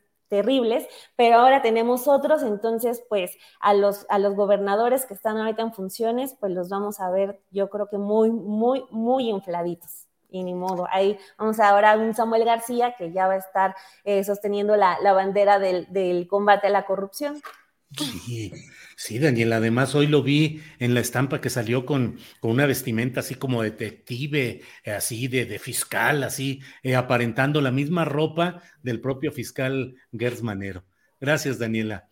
Arnoldo Cuellar, dentro de lo que dice Daniela, me parece bien interesante lo que refiere tanto a esas los eh, entrantes que empiezan a las persecuciones de los salientes, que no deja de ser una, pues una historia repetida en la política mexicana, pero esta, este declive de la figura de los candidatos independientes, que por ejemplo en Chile, buena parte de lo que se ha vivido del acceso de esta izquierda joven al poder presidencial, el impulso de la convención constituyente, pues vino de protestas y movilizaciones y luego la postulación de candidatos independientes. Y a mí me parece muy desastroso que la figura de los candidatos independientes se asocie con personajes como el Bronco, por ejemplo, y segundo, que eso les baje la perspectiva social. ¿Qué opinas de este tema de Nuevo León, del Bronco, candidaturas independientes? Arnoldo, por favor. Primero que nada, y con respecto a esto que dice Dani de los gobernadores que persiguen a sus antecesores, déjame decirles que, no mencionen la soga en casa del ahorcado, porque eso ocurre cuando hay alternancia. En Guanajuato tenemos 30 años de PAN y aquí ni de lejos se ve la posibilidad de que un gobernador que, que mira que sobran las causas pudiese ser sometido a un proceso. Eh, ahí tenemos el famoso caso de Miguel Márquez y su compadre el Gallo Barba, que, arrasaron en el Estado con los moches en todas las compras oficiales. Y hoy Miguel Márquez está siendo invitado por Diego Sinué a, ser padrino de un programa de combate a las adicciones, porque en, su municipio natal, que es Purísima del Rincón, la crisis sobre ese tema está altísima. Y, bueno, no desaprovechó la oportunidad de reaparecer y dar sermones, y, etcétera, ¿no? Pero mira, yo creo que aquí hay varios fracasos y, todos muy predecibles, eh, no deberían de sorprendernos. La figura de las candidaturas independientes, legislada por nuestros partidos políticos tradicionales, no es más que un parche y, premia en realidad el transfugismo de los partidos y apela a lo mismo que es la política hecha con dinero, dinero que nunca sabemos su proveniencia. Hay un fracaso fundamental del INE, porque hubiera sido muy interesante y muy aleccionador que no se permitiera la candidatura del Bronco al habérsele detectado las eh, anomalías en la recolección de firmas en su momento y no venir a enterarnos de esto tres años después, ¿no? Eh, entonces no, no hay manera, pareciera ser, de una fiscalización oportuna del recurso público en las campañas electorales, ni de los independientes ni de los partidos. Eh, en tercer lugar, y esto me parece muy relevante, hay un fracaso aquí de las soluciones políticas que el empresariado de Nuevo León ha venido implementando, instrumentando para resolver sus litigios con los diversos partidos políticos, porque el Bronco no hubiera sido un candidato viable si no recibe eh, una bendición empresarial, lo mismo que ocurrió con Samuel. No sé si aquí también haya eh, el castigo al, al, haber traicionado algunos acuerdos o alianzas en ese sentido. Y en cuanto a que Samuel pueda ir construyendo una figura nacional con esto, bueno, pues eh, me parece que es anecdótico, que no, no creo que esto le vaya a dar. Tendría que seguirse con otros blancos quizás de la misma magnitud. Eh, creo que esto va a pasar relativamente rápido. Sí veo un oportunismo, pero creo que en relación, eh, el otro nombre, en relación con esto, el otro nombre de Samuel García es el oportunismo, ¿no? When you're ready to pop the question, the last thing you want to do is second guess the ring. At Bluenile.com, you can design a one-of-a-kind ring with the ease and convenience of shopping online. Choose your diamond and setting. When you find the one, you'll get it delivered right to your door. Go to Bluenile.com and use promo code LISTEN to get $50 off your purchase of $500 or more. That's code LISTEN at Bluenile.com for $50 off your purchase. Bluenile.com code LISTEN. Hey, it's Ryan Reynolds, and I'm here with Keith, co star of my upcoming film, If, only in theaters, May 17th. Do you want to tell people the big news?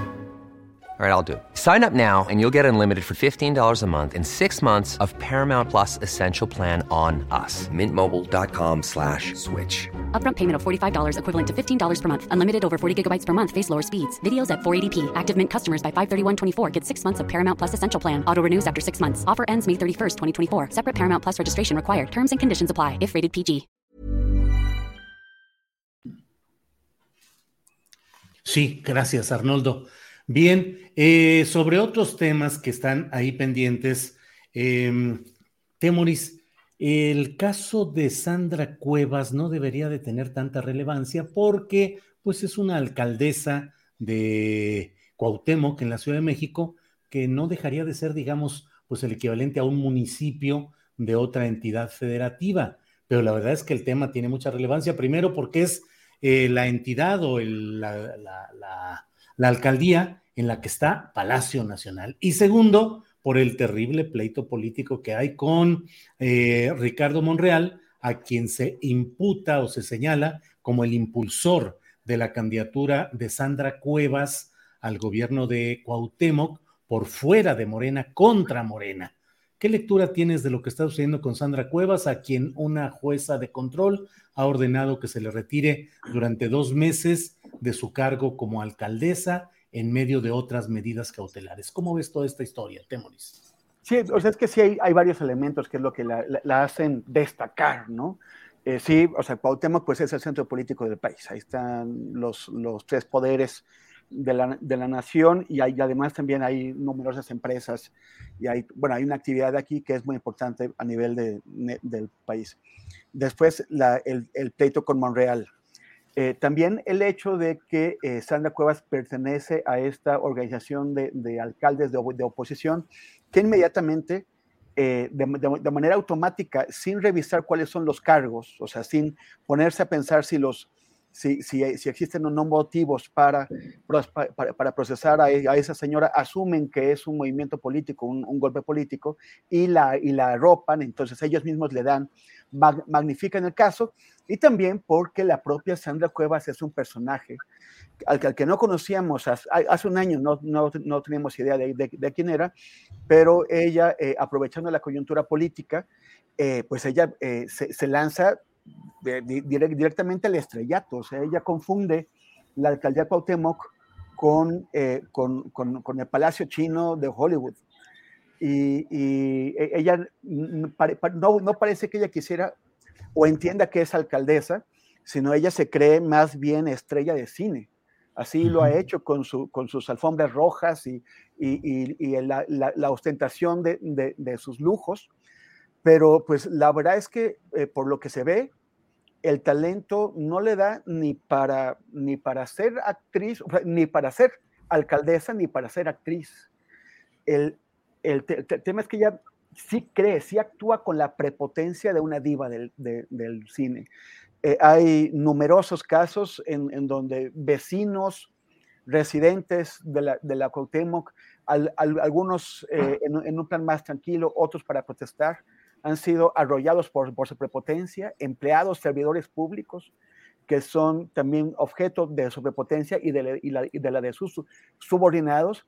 Este eh, asunto también bastante ridículo en el que ella eh, se puso hace unos días a arrojar pelotas con, eh, con, con, billetes de 500 pesos, como si fuera la, la, la, reina de Francia en el siglo XVIII, aventándoles mendrugos de pan a, los, a, la plebe y, que además de que está, o sea, hay testigos y de que está grabada y, y, fotografiada haciéndolo, ella, pues con desparpajo lo, lo, niega. Si, si, Donald Trump puede decir que no pasó, pues ella también puede decir que no, que no, que no, que no, pasó.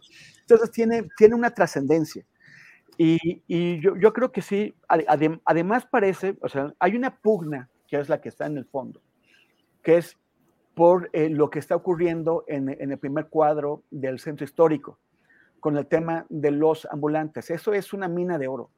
Estar, eh, asociarse o no con las mafias, no solamente eh, es, un, es un problema en, términos de, violencia, porque esto genera reacciones muy agresivas en donde pierde la vida gente, sino además que es, hay una circulación de dinero enorme.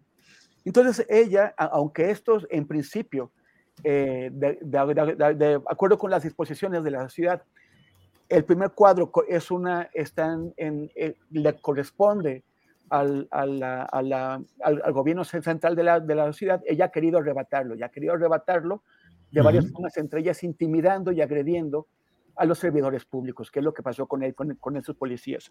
Puede ser, no podemos descartar que sí haya una intención de aprovechar este descuido, este problema, este error de ella políticamente. Pero yo también creo que eh, los servidores públicos tienen derechos. Y, y, si los alcaldes que están ahora arropando automáticamente a Sandra Cuevas se preocuparan en general por la ciudadanía y por los servidores públicos, también se, se interesarían por asegurarse de que esos dos policías que fueron víctimas de agresiones de, parte de Sandra Cuevas y de sus subordinados, pues eh, vieran que sus, que sus derechos son respetados, que hay, que hay justicia. Bien, Temoris, gracias. Eh, Daniela, sobre este mismo tema, ¿qué opinas? Sandra Cuevas, Alcaldía Cuauhtémoc, Ricardo Monreal, distanciamiento con Palacio Nacional, de todo hay en este, iba a decir queso oaxaqueño, pero no, serán debe ser algún platillo típico zacatecano. Daniela, ¿qué opinas?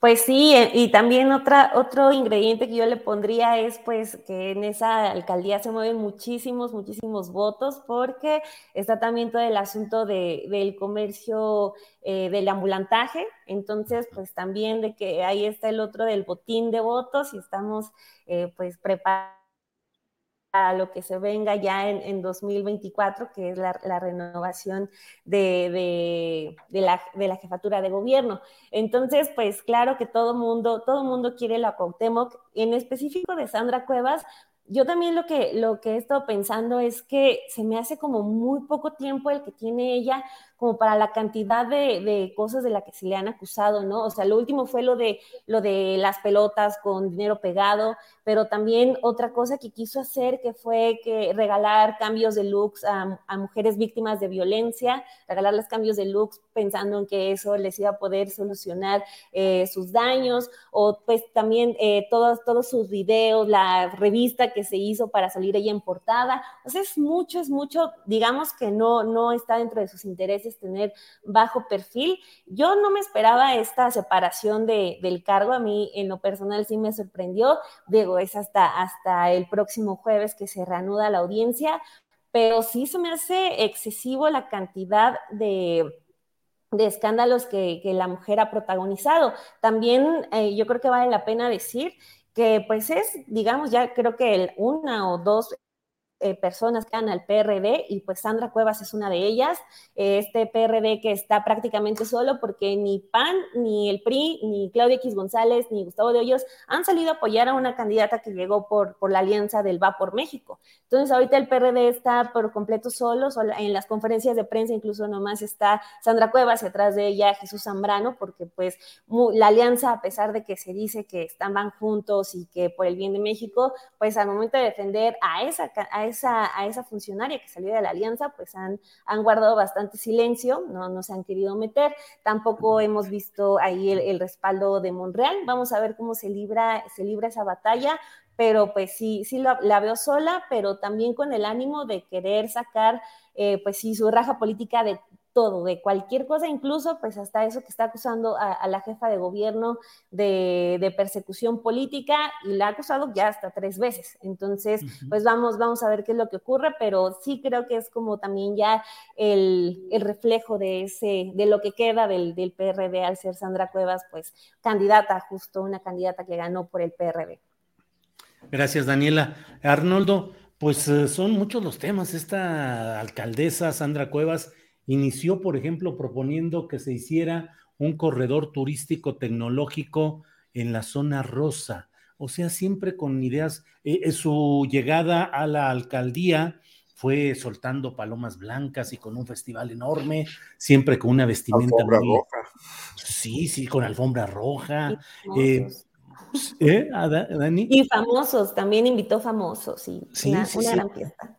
Sí, sí, sí. Entonces, eh, ¿Qué será? ¿Qué, estamos, ¿Qué estaremos viendo, Arnoldo Cuellar? Ajuste de cuentas, cobro de cuentas políticas en una ciudad donde nueve de 16 alcaldías fueron ganadas por la oposición, entre ellas la de Cuauhtémoc, un ajuste de cuentas más con eh, Ricardo Monreal, a quien la última vez que salió a defender a alguien de su equipo fue al señor del Río Virgen en Veracruz, encarcelado, y por poco y le toca a Monreal que lo quitaran de la coordinación de senadores de Morena. En fin, ¿cómo ves todo esto, Arnoldo? Bueno, pues es que la 4T sí parece teatro isabelino. Eh, hay muchas venganzas aquí, muchos apuñalamientos en los pasillos. Mira, bueno, veo varias cosas. Desde luego hay, ajustes de cuentas que sí provienen de, de, traiciones internas, pero también veo la perspectiva a futuro. También está lo que viene, la elección presidencial, la elección de jefe de gobierno.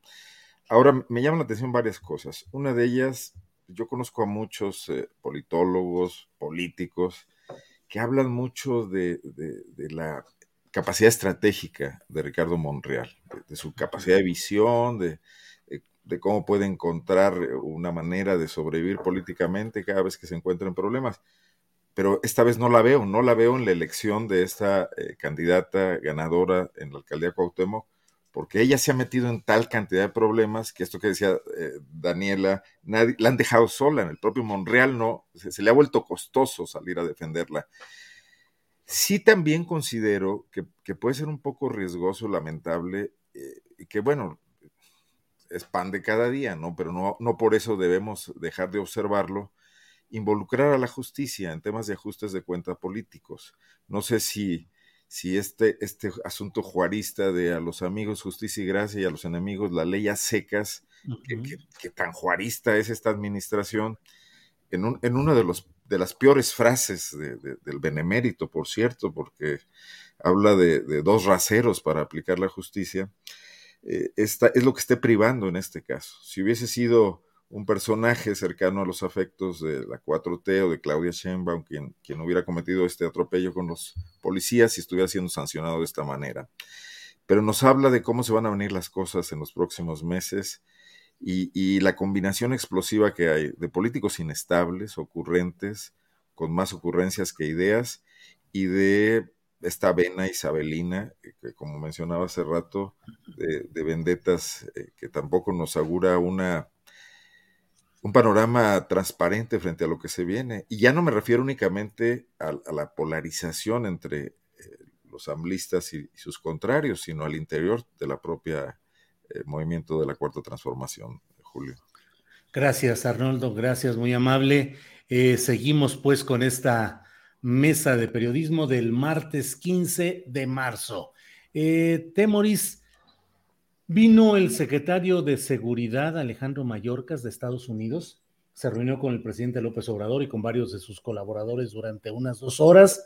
Y antes de que él llegara, se produjeron episodios muy violentos en Nuevo Laredo, Tamaulipas, y en Colima, en la ciudad capital, eh, donde detuvieron a jefes de los grupos eh, conocidos que manejan este tipo de negocios oscuros.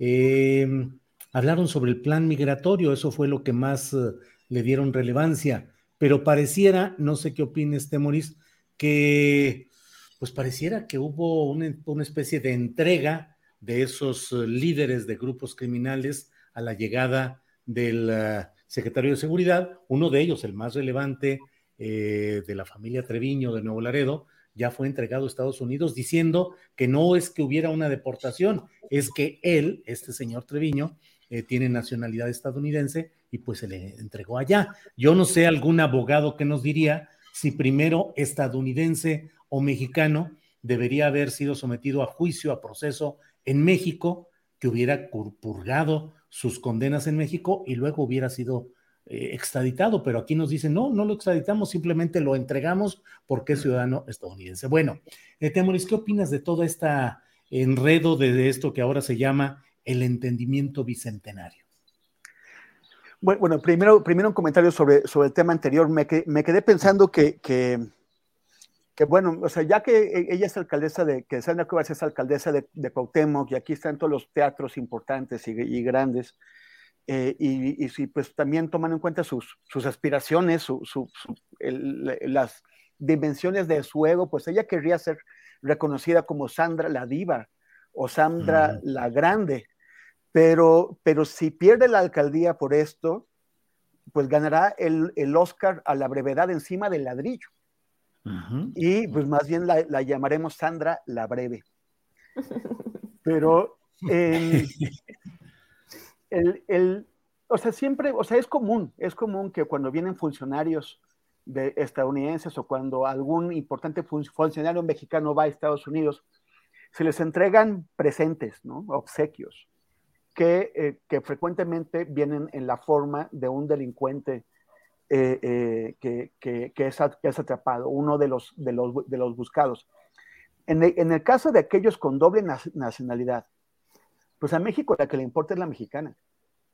Y cualquier ciudadano, aunque sea un delincuente, cualquier ciudadano mexicano, tiene las, las garantías de las leyes eh, nacionales, por, por, por, encima de aquellas que le ofrezcan o, que le exijan los eh, otros países. Entonces, bueno, esto debió haberse seguido. Pero, pero, pero finalmente, entre tantos desencuentros, o sea, tenemos una política exterior muy sangoloteada por las declaraciones que hace el presidente López Obrador. Ya, ya vimos este caso del Parlamento Europeo que si, que si hay tiempo lo, lo comentaremos. Pero, pero el, entonces los otros funcionarios tienen que hacer lo posible por, eh, por, por, reparar los daños y por reaceitar las relaciones, eh, tratando de quedar bien de alguna forma. ¿no? Ya este, Marcelo Ebrard corrió, ahora que ha habido estos eh, temas con, con, con, España, Marcelo Ebrard corrió a reunirse con, con españoles, y, aquí también puede ser una forma de reiterarles a los estadounidenses que, que, que, pueden confiar en México o en las autoridades mexicanas. El, el, tema es que, quién sabe si a veces el obsequio viene envuelto pues en más, eh, en, en, en, papel de, de, de, amargura, porque llega a Mallorcas, que, que es este funcionario de Estados Unidos, llega a México a reunirse con el presidente, pero no solamente este, se dan estas capturas, sino que se producen ejemplos eh, dramáticos del descontrol que hay, de la, de la capacidad que, que, que, tienen esos grupos criminales para generar caos, para tomar a la ciudadanía, a la gente común como, como rehén, y de las dificultades que tiene el Estado mexicano, de las dificultades y también podría ser también eh, indecisiones hasta cierto momento por, por la renuencia de algunos mandos a, hacer este trabajo este, para poner orden. Y, eso es muy grave, eso se hace en los ojos de, de Mallorca, en los ojos de esos funcionarios, y es una manera en que también se le está diciendo a Estados Unidos que no están las, las cosas tan en orden como, eh, como trataron de presentarles. Gracias, Temoris. Daniela Barragán, este mismo tema, la visita del secretario de Seguridad Alejandro Mallorcas, las detenciones de pues de personajes de alto nivel, sobre todo el de, digo, de alto nivel en ese ambiente, sobre todo el de Nuevo Laredo y de Colima. Eh, y bueno, si es que hay un giro previsible en la manera como se van a presentar las cosas, durante mucho tiempo se dijo en México que no se iba a recurrir a la captura de los líderes de los grupos criminales, porque abajo de ellos había 10 personas ya aspirando a ejercer ese mismo cargo y que entonces no tenía ningún sentido el dirigirse a la captura de objetivos personales específicos. ¿Cuál es tu visión de todo esto, Daniela, por favor? Justo sobre, sobre esto, Julio, creo que eh, sí hay un cambio y no pasó tan, eh, no, no, creo que no se le dio la atención eh, necesaria a ese cambio, porque el presidente López Obrador justo durante mucho tiempo criticó como esas presentaciones que fueron muy características de Calderón y García Luna, de presentar ahí con eh, elementos de, de, su Secretaría de Seguridad a, los capos capturados, a las cabezas en su estrategia de combate al crimen. El presidente llega y dice, no, pues nosotros ni, ni siquiera vamos a, a, hacer todo ese show, porque pues tal cual sí era un show, tenía toda la razón, pero ocurrió algo ah, hace, hace más, más o menos un mes en que el presidente empieza a decir que iba a haber cada vez más informes de seguridad y es también eh, ya eh, gente de la Secretaría de Seguridad Pública y Ciudadana la que empieza a hablar de las capturas de, de líderes, de líderes de organizaciones criminales. Y digo, no es el show de antes, pero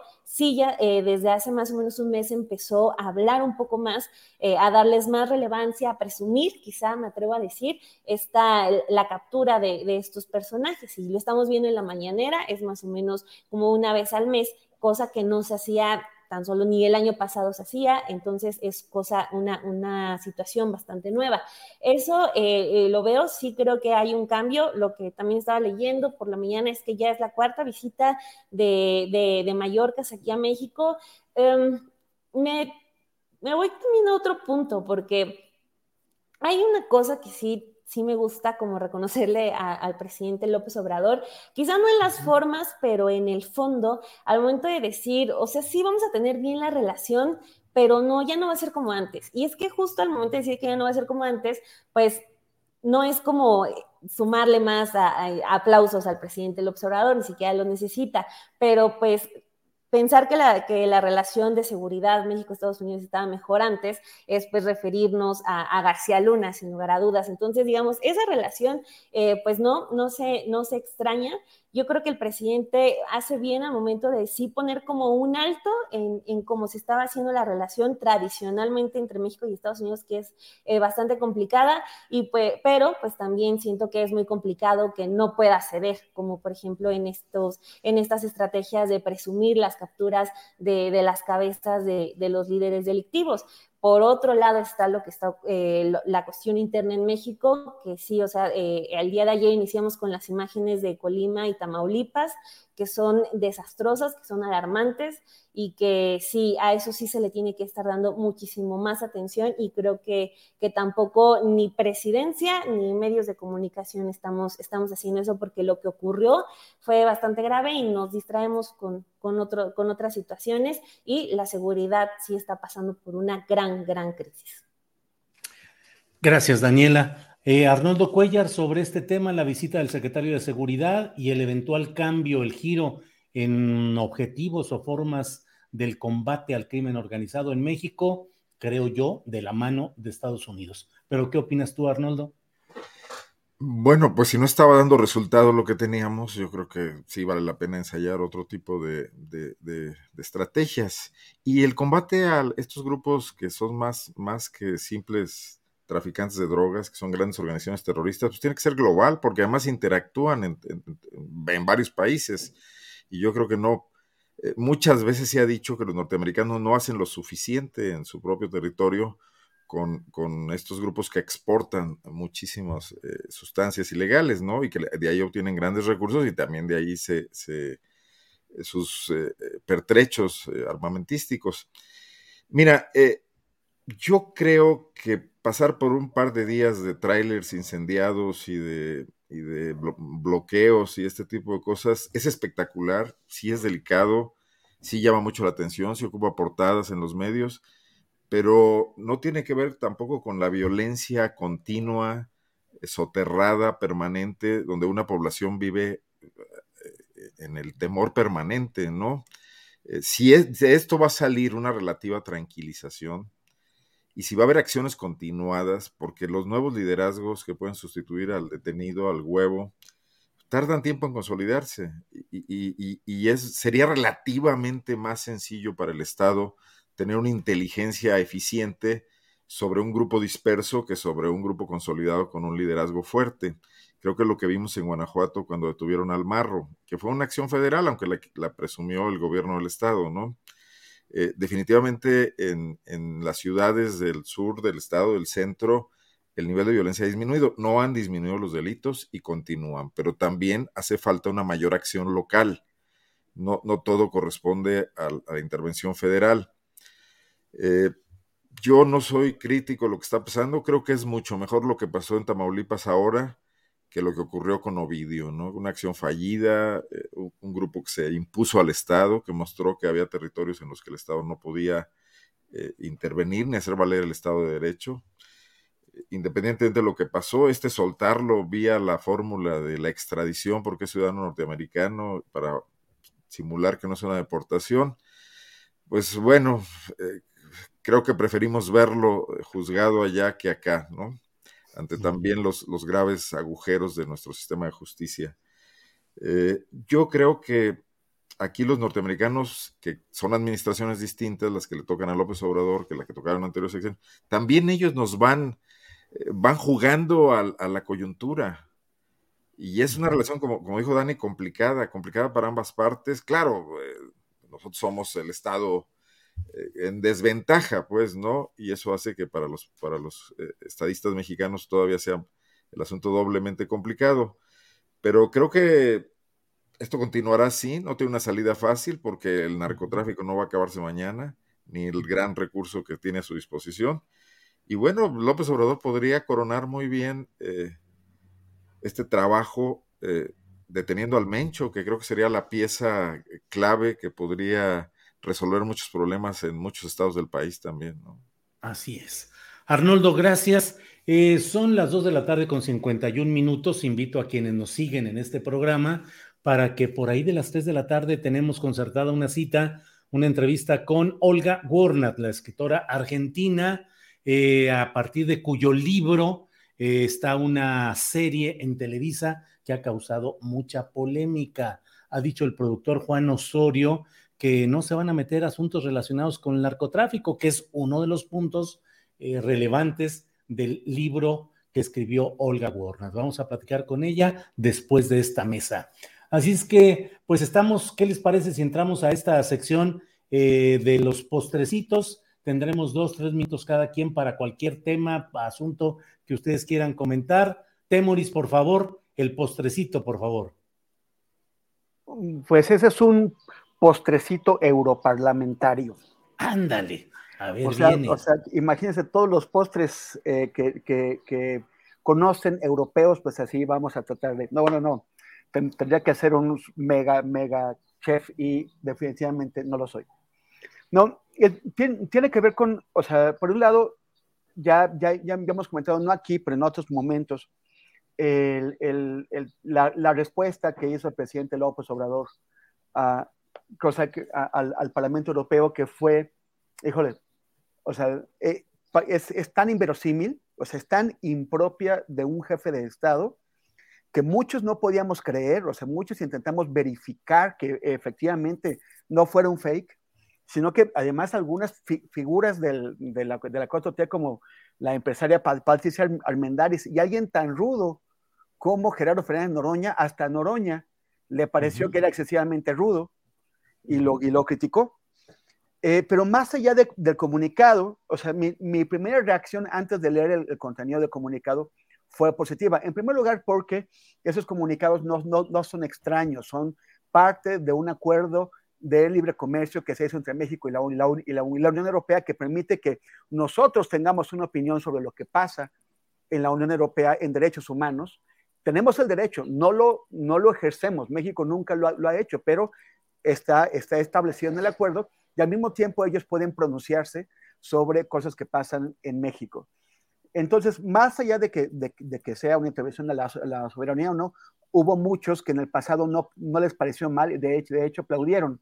Otros comunicados iguales del Parlamento Europeo, como el que se, el que se hizo sobre Ayotzinapa, o, o, o, el que se hizo sobre los, los, feminicidios en la época de Calderón, pero este, ahora sí les parece que es inaceptable para la soberanía.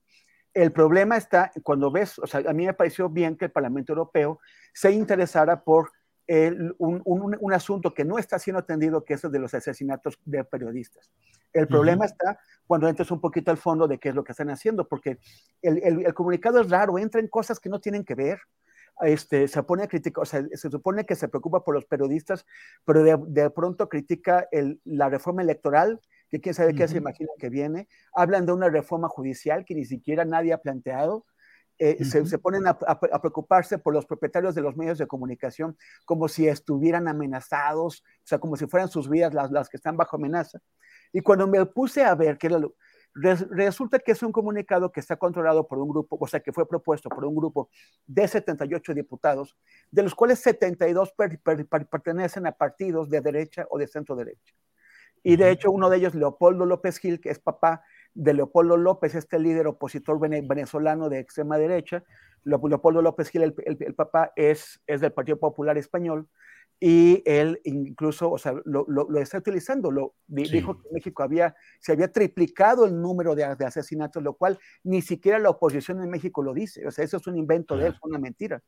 Entonces ahí es que nuevamente esta causa tan importante, la, la de los, eh, la, la, violencia contra los periodistas, la de las gentes uh -huh. que han sido asesinadas y, o están en riesgo de serlo, es secuestrada políticamente, es secuestrada para uti utilizarla como munición política, como, como un arma ele ele electoral.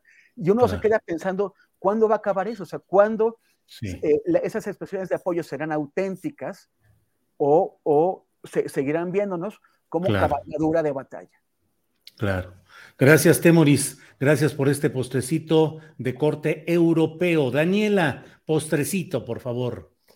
Pues mi postrecito va a ser muy de promociones, sin embargo, una disculpa de antemano por eso. Pero eh, justo que estamos hablando del tema de la fiscalía, hoy mi compañera Romina Gándara presentó un reportaje con datos sobre el resultado de esta, de esta gestión de Alejandro Hertz Manero. Y les doy solo un dato para que, para que puedan ir a leerlo porque, o sea, ella se, metió a revisar eh, qué pasaba con las carpetas del nuevo sistema que la Fiscalía dio por concluidas y encontró que el 62.3%, aquí lo estoy leyendo, la Fiscalía determinó el no ejercicio penal, es decir, no actuó, y, no actuó y desistió de los casos. Entonces, al momento de hablar de la Fiscalía, qué mejor para tener casos, porque pues justo la situación de la que hablábamos al inicio con, con Alejandro Hertz, pues está, no sé si insostenible, pero sí ya muy, muy desesperante, porque nomás ahí no pasa nada. Y el otro es que, pues, si no ocurre nada mega extraordinario en las próximas horas, pues invitarlos a que mañana eh, revisen, sin embargo, porque voy a publicar por ahí un texto sobre este asunto de cómo participó Kimberly Clark en la manipulación de precios de pañales para bebé, pañales para la incontinencia y para los productos de, para la gestión menstrual. Entonces ahí, ahí tenemos un reportaje, así que pues los invito. Si nada pasa, mañana se publica, así que pues es la, es la invitación para que se den una vuelta, sin embargo. ¿Cómo no? Con mucho gusto y claro, qué bueno que nos avisas para estar atentos de estos trabajos en Sin embargo y desde luego al propio noticiero matutino que conduces junto con Romina Gándara después de la mañanera, están en Café y Noticias. Arnoldo Cuellar, postrecito, por favor.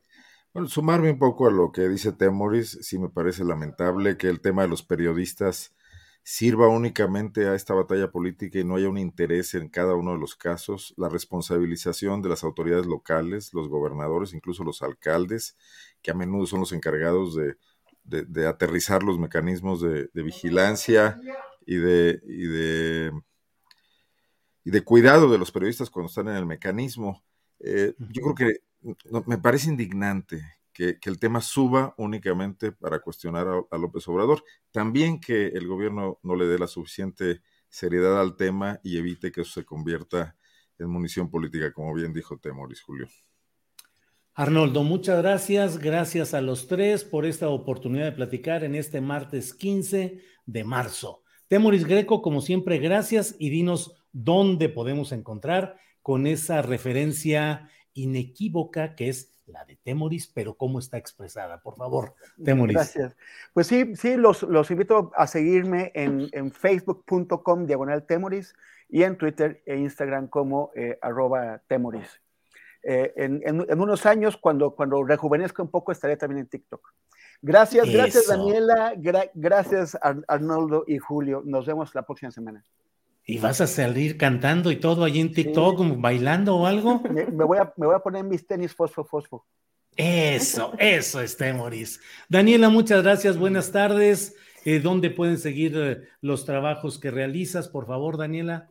Pues ya saben, ahí en sinembargo.mx y después de las mañaneras, como ya habías dicho, eh, querido Julio, eh, ahí en Café y Noticias, en el canal de, de Sin embargo, de aquí de YouTube. Gracias, Daniela. Arnoldo Cuellar, gracias, buenas tardes. Como siempre, Julio, un gusto. Un gusto también compartir con Dani, desde luego con Temoris. Creo que habría, que hacer una ruta donde alguno de nosotros desaparezca una vez a la semana para que Dani estuviera aquí, para no perjudicar al buen Arturo. Yo, me apunto, luego de veras conduzca uno de ustedes cada semana y que venga Dani con nosotros. De veras, sería una excelente idea. No, hombre, muchas gracias. ¿Eh? Yo me, acomodo, yo me acomodo cualquier fórmula que, que se establezca. Órale, muchas gracias a todos. y bueno, pues nos vemos. Eh, gracias y nos vemos la próxima semana. Hasta luego, Temoris Arnoldo. Hasta luego. Gracias. Hasta luego. Gracias. Bueno, pues ha sido esta mesa de periodismo de los martes. Ya le había comentado que terminando ella, eh, vamos a tener una entrevista con Olga Warnat, escritora, de varios libros importantes, impactantes, de mucha difusión y de mucha relevancia. El más reciente, denominado El último rey, que se refiere a aspectos de la vida de Vicente Fernández, el famoso cantante mexicano fallecido hace poco. Y bueno, Olga escribió un libro que ha sido tomado como base para Televisa, para hacer una serie que está metida también en la polémica. Pero bueno, pues precisamente siendo las 3 de la tarde, entiendo, Andrés, que ya está Olga. Lista, ya está ahí Olga. Olga Warner, buenas tardes. Hola Julio, ¿qué tal? ¿Cómo estás? Bien, Olga, qué gusto de verte. ¿Cómo te va? Sabes que yo pensé que estabas en México, que en Ciudad de México. No, fíjate que tengo rato viviendo por acá. Desde la pandemia me vine con ese pretexto acá a Guadalajara y estoy por acá en Guadalajara, en Zapopan. ¿Y te quedaste? Pues estoy aquí eh, eh, con ese pretexto, pero bueno, estaré yendo y viniendo a la Ciudad de México, pero ahorita sí me he estado anclado por acá en esta ciudad de Guadalajara, Olga. ¿Tú estás en México? Qué gusto. Sí, estoy en México. ¿Cómo te ha ido? ¿Cómo te ha ido con la presentación de esta bioserie, como le llaman, en medio de polémicas, Olga? Ay, sí, en medio de bastantes polémicas, eh, que la verdad que yo estoy muy sorprendida. Eh, ahora, digamos, apenas llegué, yo llegué el domingo a la noche y me entero de todo esto, porque en realidad yo no tenía, no, no sabía lo que estaba pasando. Y, leo los comunicados, ¿no? Eh, los comunicados de este despacho, despacho jurídico y, y bueno, este cruce de, comunicados y más digo, pero ¿qué está pasando? ¿Qué marcas? ¿De qué me hablan?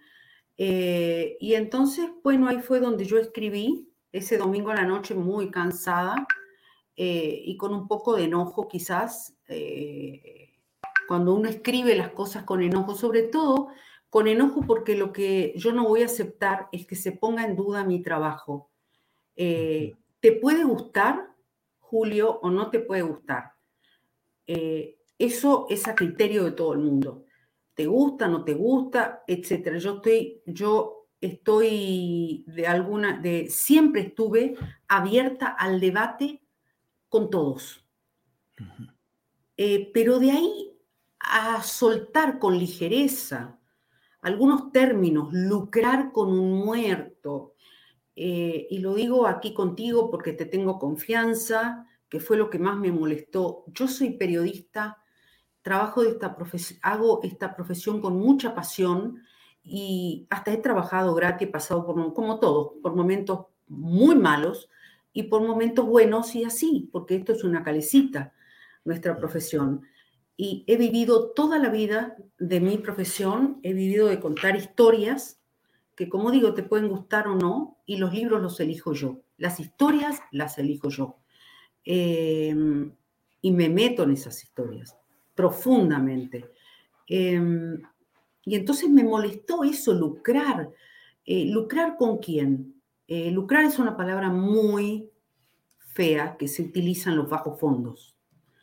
Evidentemente alguna gente estaba acostumbrada a utilizar ese tema lucrar porque está acostumbrada, eh, digamos, a comerciar, a hacer negocios oscuros quizás o no, no importa. Lo mío no es eso. Eh, yo vivo de contar historias. Y entonces me, me, molestaron ciertas cosas y por otra parte me molestó este intento de censura previa. No importa si es Televisa, yo no hice el acuerdo con Televisa, yo lo hice, digamos, yo estoy en Editorial Planeta, como verás, estoy en el planeta en este momento. Em, fue un acuerdo entre Televisa Univisión y Editorial Planeta digamos las cosas con claridad. Yo no me senté a negociar con nadie. Yo estaba en Argentina, confinada, no me senté a negociar con nadie y como yo te conté en una entrevista a ti, a una de las primeras que di cuando salió este libro, em, ¿por qué razón yo escribía este libro? ¿Y por qué razón yo, eh, que es un libro que lo tengo pendiente hace muchísimo tiempo y que ojalá lo hubiera publicado mucho antes, porque mi madre hubiera estado viva y le hubiera encantado leerlo. Era el libro que a ella le hubiera encantado leer. Entonces, todos estos disparates que se dicen me parecen, me parece una práctica oscurantista. Y no importa si es Televisa, TV Azteca o quien sea, yo defiendo la libertad de expresión de todos. Me guste o no me guste el periodista, me guste o no me guste la empresa. Porque el día de mañana me toca a mí. Olga, Sí, Olga, y no sé qué opines sobre esto, pero pareciera que a fin de cuentas los hechos que tú relataste en tu libro eh, quisieran ser eh, diluidos o desatendidos, eh, pues con este reclamo de decir por qué exhiben estas cosas de un personaje público, de un personaje fundamental de la vida pública y en lo cual tú fuiste viendo entre telones y detalles desde su historia y su crecimiento y desarrollo hasta los momentos críticos que son como una tragedia clásica en la cual el dinero y la fama comienzan a generar muchas situaciones incómodas o desagradables o perniciosas, Olga.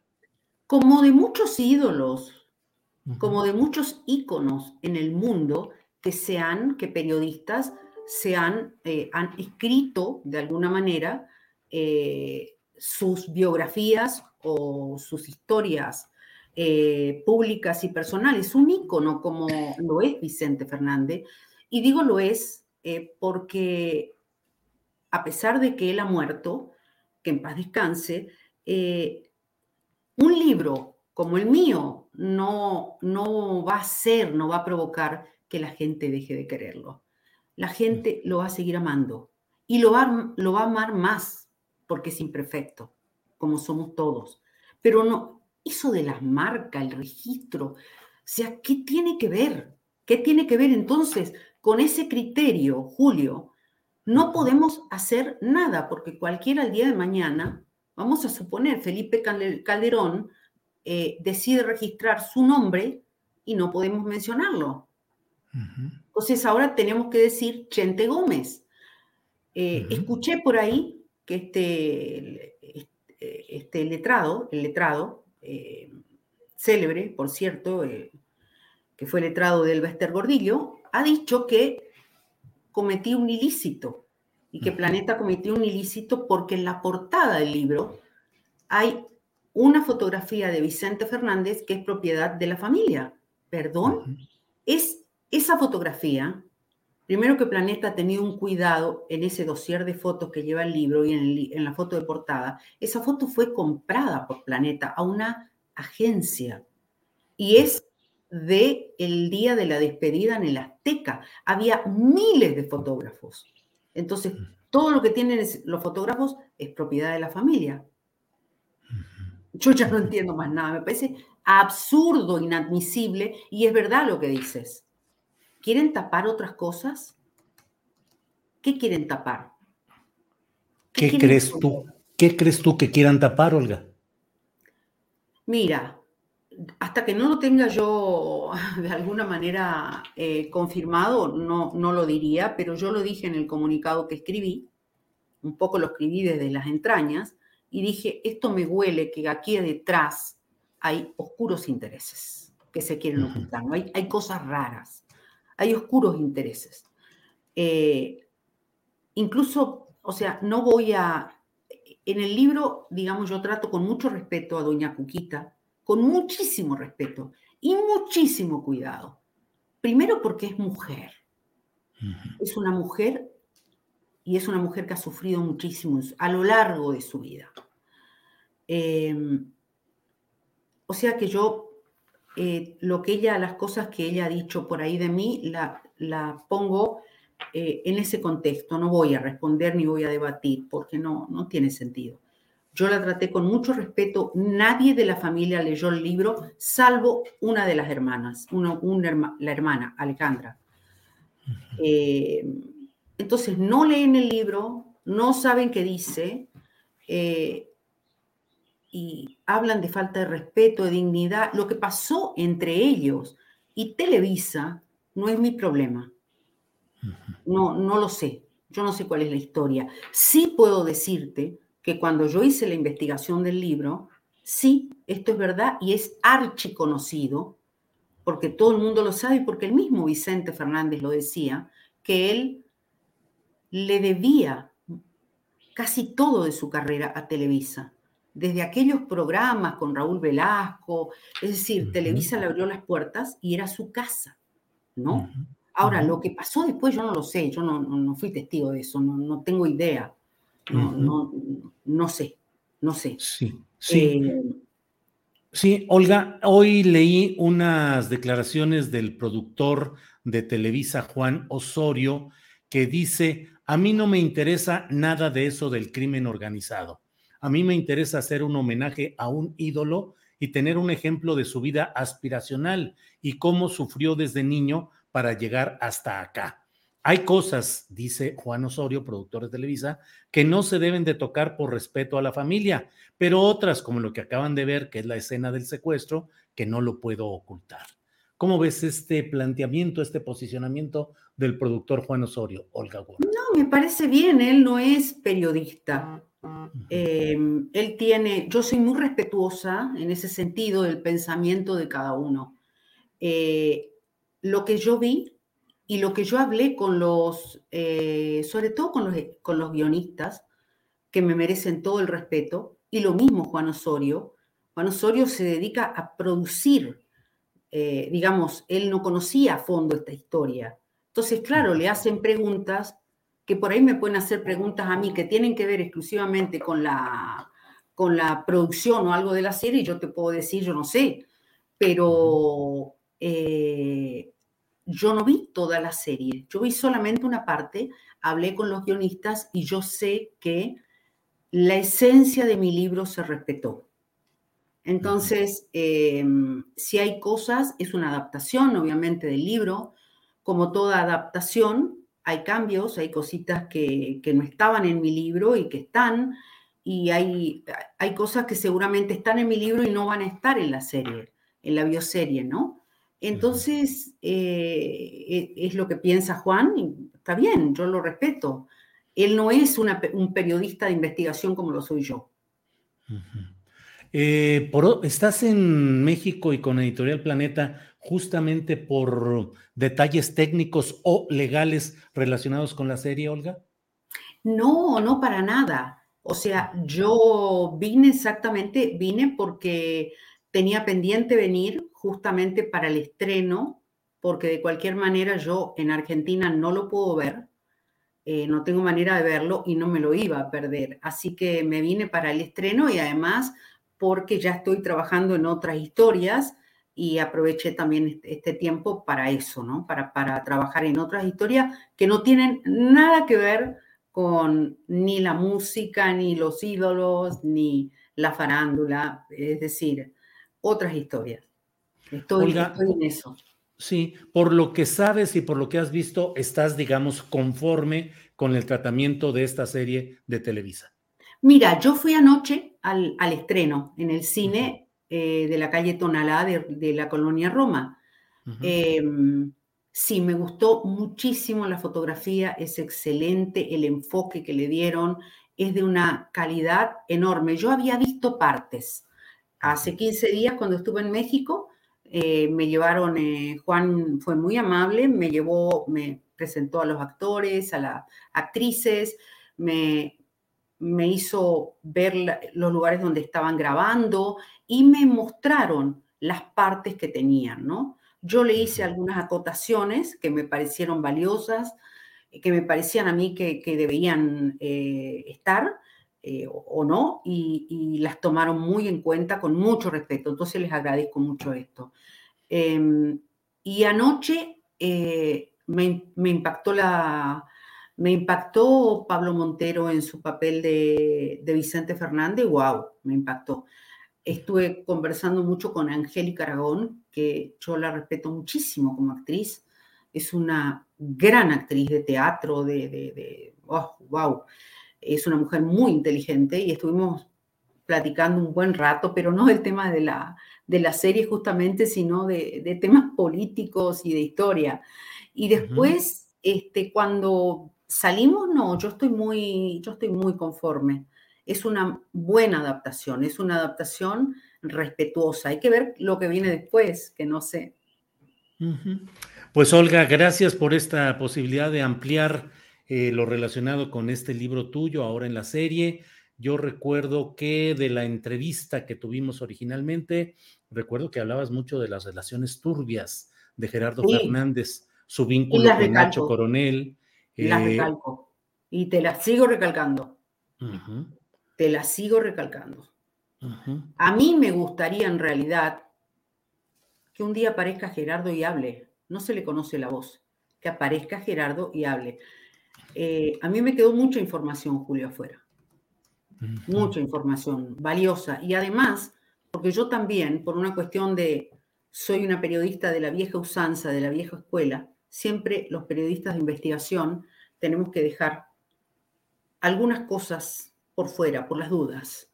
Eh, uno nunca sabe cómo puede reaccionar esa persona, pero me quedó muchísima información. Y la información, yo te puedo asegurar, eh, de la vida privadísima de los integrantes de la familia, sí la dejé afuera. Porque no era mi intención humillar a nadie.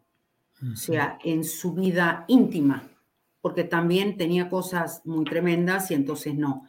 Eh, aunque sí aclaremos que eso sí te digo, lo, lo, recalco 100%, eh, 100% porque tengo, tengo las pruebas, tengo los testimonios, tengo, tengo las fuentes.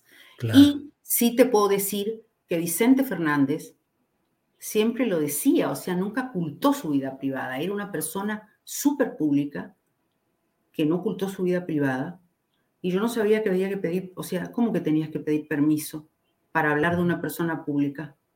Volvemos a lo mismo, ¿no? Pero bueno, Julio. Sí, sí, pues ese es el punto, el punto más eh, pesado que yo vi, lo de esas relaciones turbias, el vínculo con Nacho Coronel, que era el jefe de los grupos oscuros en Guadalajara, el robo a su padre, el robo, o sea, el dinero del propio padre, eh, a su hermano, incluso a Juan Gabriel. Juan Gabriel y Ana Gabriel. Y Ana Gabriel, y quedarse Ana Gabriel. Eh, robo, o sea, sustracción de dinero, robo. Robo, robo, robo es robo, o sea, se quedó con dinero y él maneja, maneja todo. Él es el que maneja todo. Bien, pues eh, Olga, me da mucho gusto poder platicar contigo, te agradezco tu amabilidad de darnos esta entrevista y bueno, veremos qué sigue porque parece que la polémica y la discusión van a seguir un rato todavía. Parece que sí. Julio, te mando un abrazo inmenso. Muchas gracias. Igualmente, hasta luego. Olga, gracias. Buenas tardes. Chao. Bien, pues ha sido Olga Warner, escritora de este libro, El último rey, sobre Vicente Fernández, el famoso cantor mexicano recientemente fallecido, y la conversión de este libro o tomarlo como base para una serie que está ahora ya en eh, Televisa, que ayer se estrenó. Bueno, pues eh, hoy es eh, martes 15, como les he dicho, martes 15 de marzo, y tenemos información, ha habido mucha, y de ello nos da cuenta de lo más relevante. Eh, Adriana Buentello, productora de este programa y co-conductora. Adriana, buenas tardes. ¿Cómo estás, Julio? Muy buenas tardes. Pues ya vamos cerrando el programa, tenemos información, pero para no alargar tampoco tanto el programa, Julio, Fíjate que hay, unas, hay un par de notas que incluso están relacionadas. Una, el presidente eh, López Obrador hoy en la conferencia mañanera, recuerden que hoy es el martes del pulso de la salud, hizo un anuncio importante y sobre todo, Julio, importante por cómo dejaron el sistema de salud los sexenios anteriores. Hay una inversión que va a hacer el gobierno de más de 200 mil millones de pesos.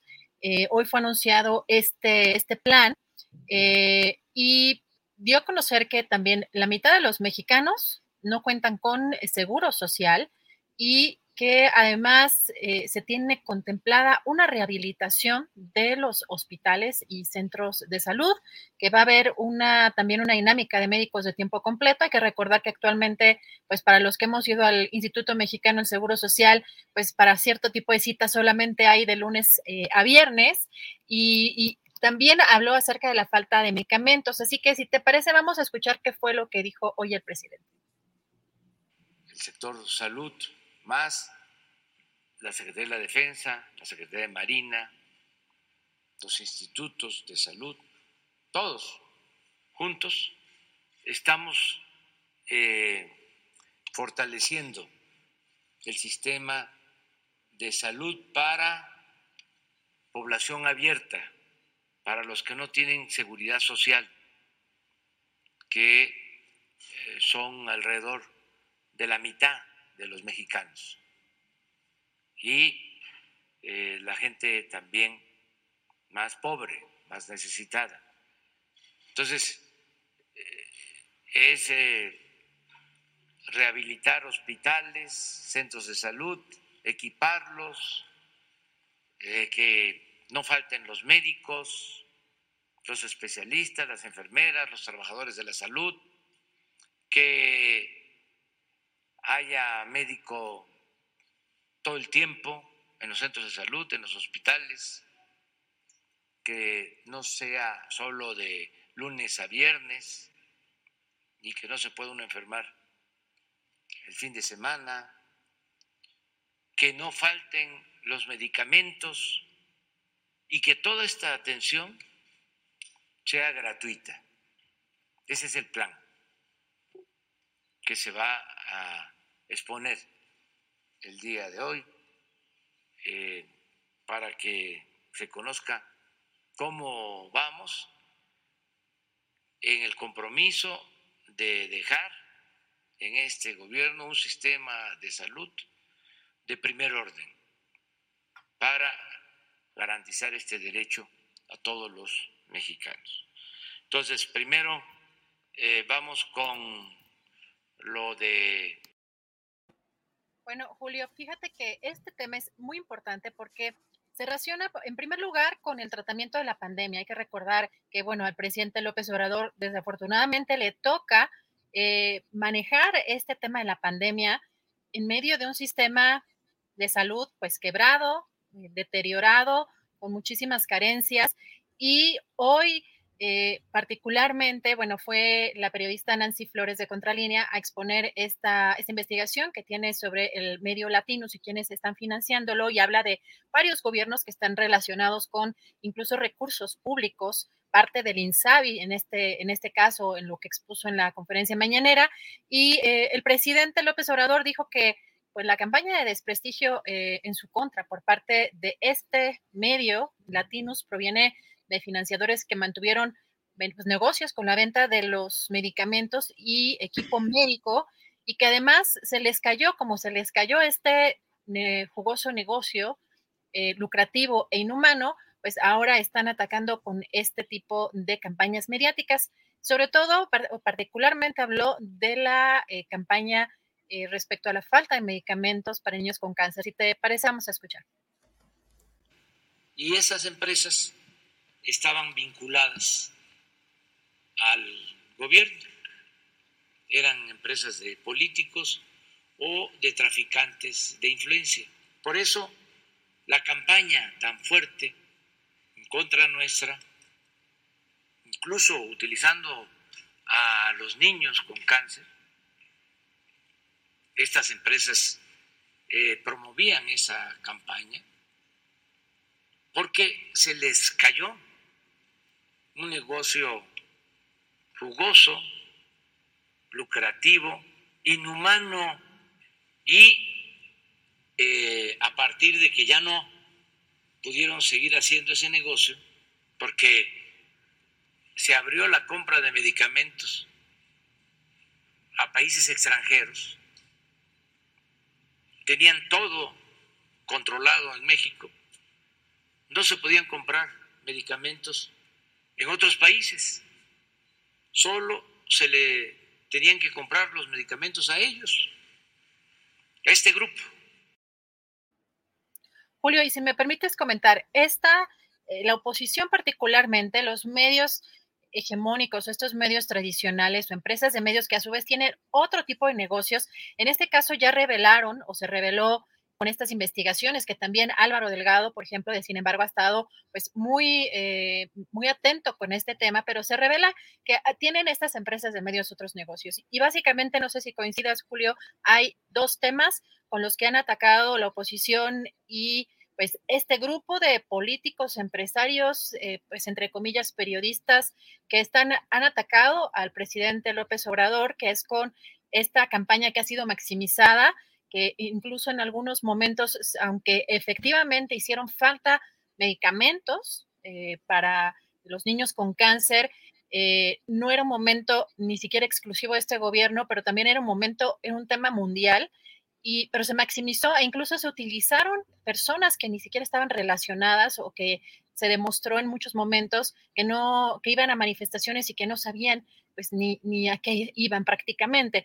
Y en otro tema, pues se colgaron también, por ejemplo, de esta supuesta Casa Gris que quisieron equiparar con la Casa Blanca de Peña Nieto. Entonces, vemos dos temas que son importantes en la agenda mediática, pero que han sido, Julio, impulsados eh, particularmente por un grupo político que está utilizando el periodismo para pues llevar a cabo golpes pues eh, mediático políticos y que puede tener algunos acentos o algunos temas que tengan relevancia periodística y también la crítica que al gobierno, algunos temas incluso no ha sabido manejar en temas de comunicación, pero que pues ya se evidencia con más claridad quiénes están detrás de algunos, pues entre comillas, medios de comunicación o estas empresas que parece que están más bien llevando a cabo cierto tipo de, propaganda en muchos casos y utilizan a personajes, en este caso como Lorete Mola y pues eh, eh, este payaso eh, Broso eh, Julio, ¿cómo ves?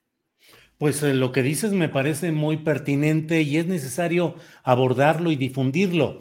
Los trabajos que han ido realizando tanto Álvaro Delgado como Nancy Flores, Álvaro Delgado sin embargo y Nancy en la revista Contralínea, pues me parece que son muy relevantes porque nos ayudan a entender cuál es el móvil económico detrás de los trabajos periodísticos. Ya se ha insistido mucho acerca de cómo eh, intereses... Eh, económicos de grupos desplazados por la llegada de López Obrador y su corriente política y social al poder presidencial, ha implicado el que esa reacción que ha habido de esos intereses se vierta y se exprese a través de medios de comunicación tradicionales.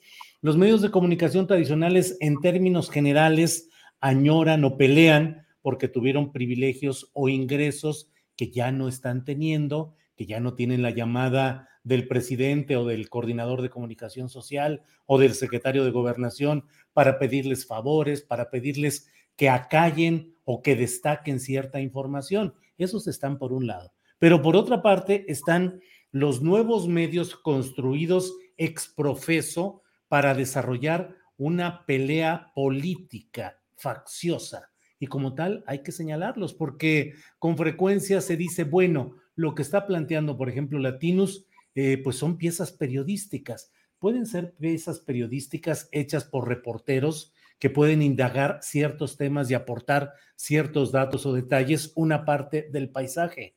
Pero en el fondo estamos en presencia de un proyecto político que busca el retorno al poder y que está utilizando la fachada del periodismo para cumplir con sus intereses. Y es tan complicado este tema, Adriana, que esa construcción de la falsa fachada del periodismo crítico, del periodismo contra el poder, eh, se ha convertido abiertamente en una plataforma de despegue de acciones políticas del más alto nivel para bombardear, para eh, torpedear el trabajo del presidente López Obrador. Hablo específicamente de lo que luego cuando uno está así a la distancia, dice, oye, qué raro que el secretario de Estado de Estados Unidos, el día que se desató la guerra de Ucrania y que todo el mundo pensaría que debería estar, eh, pero metidísimo en el asunto internacional, global, pues no tuvo tiempo para echarle bronca y a, a cierto segmento político mexicano y defender a los periodistas en general. Y el Washington Post publica una plana, eh, la última de su primera sección, con la fotografía de Carlos Doret de Mola a todo lo largo de la plana para decir, es el ejemplo del periodismo que está siendo reprimido, combatido en México. Defendamos la libertad de expresión. Y el Parlamento Europeo, por su parte, también a instancias de grupos de derecha y de ultraderecha, emite este eh, injerencista comunicado de, de una resolución que implican, eso nos ayuda a ver, Adriana, cómo se está utilizando la falsa fachada del periodismo para servir a intereses injerencistas que están tratando de sembrar la incertidumbre o el rechazo o la crítica al periodismo entendido como élite, más no al periodismo de base, al periodismo uh, crítico, independiente, que está haciendo mucho trabajo importante y que es el que está realmente en riesgo. Entonces, Adriana, yo le veo mucha pertinencia a todo esto que, que planteaste y a la información que has dado. Julio, fíjate que es interesante el, el, tema, ya lo hemos comentado en algunas otras ocasiones, pero particularmente para quienes hemos trabajado en cierto tipo de medios eh, con ciertas líneas editoriales que son muy claras. Ahora vemos eh, particularmente un acento en divulgar todo aquello que tenga que ver con violencia, crimen organizado, las madres mm. buscadoras, dramatizarlo incluso más.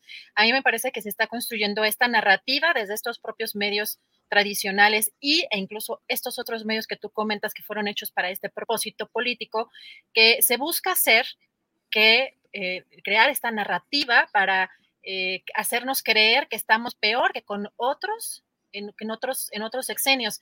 Y lo que es cierto es que los que hemos estado siguiendo de, cerca ciertos temas, incluso, por ejemplo, en el tema de Felipe Calderón, de esta guerra contra, eh, supuestamente contra el narcotráfico, pues sabemos que había muchas cosas que no nos dejaban pasar. Y, y ahora lo que estamos viendo es que hay temas que antes eran imposibles de tocar en los medios porque evidentemente hacías quedar mal al presidente en turno y los medios seguían recibiendo mucho dinero de, parte de, los gobiernos en turno. Así que eh, lo que me parece aquí muy preocupante, eh, sobre todo, es que se están aglutinando una serie de políticos, en este caso a través de este medio latinos que ya quedaron pues bastante exhibidos, Julio, pero para buscar afectar, independientemente porque hay críticas y críticas muy puntuales que hemos hecho aquí y que podemos hacer al gobierno de López Obrador, porque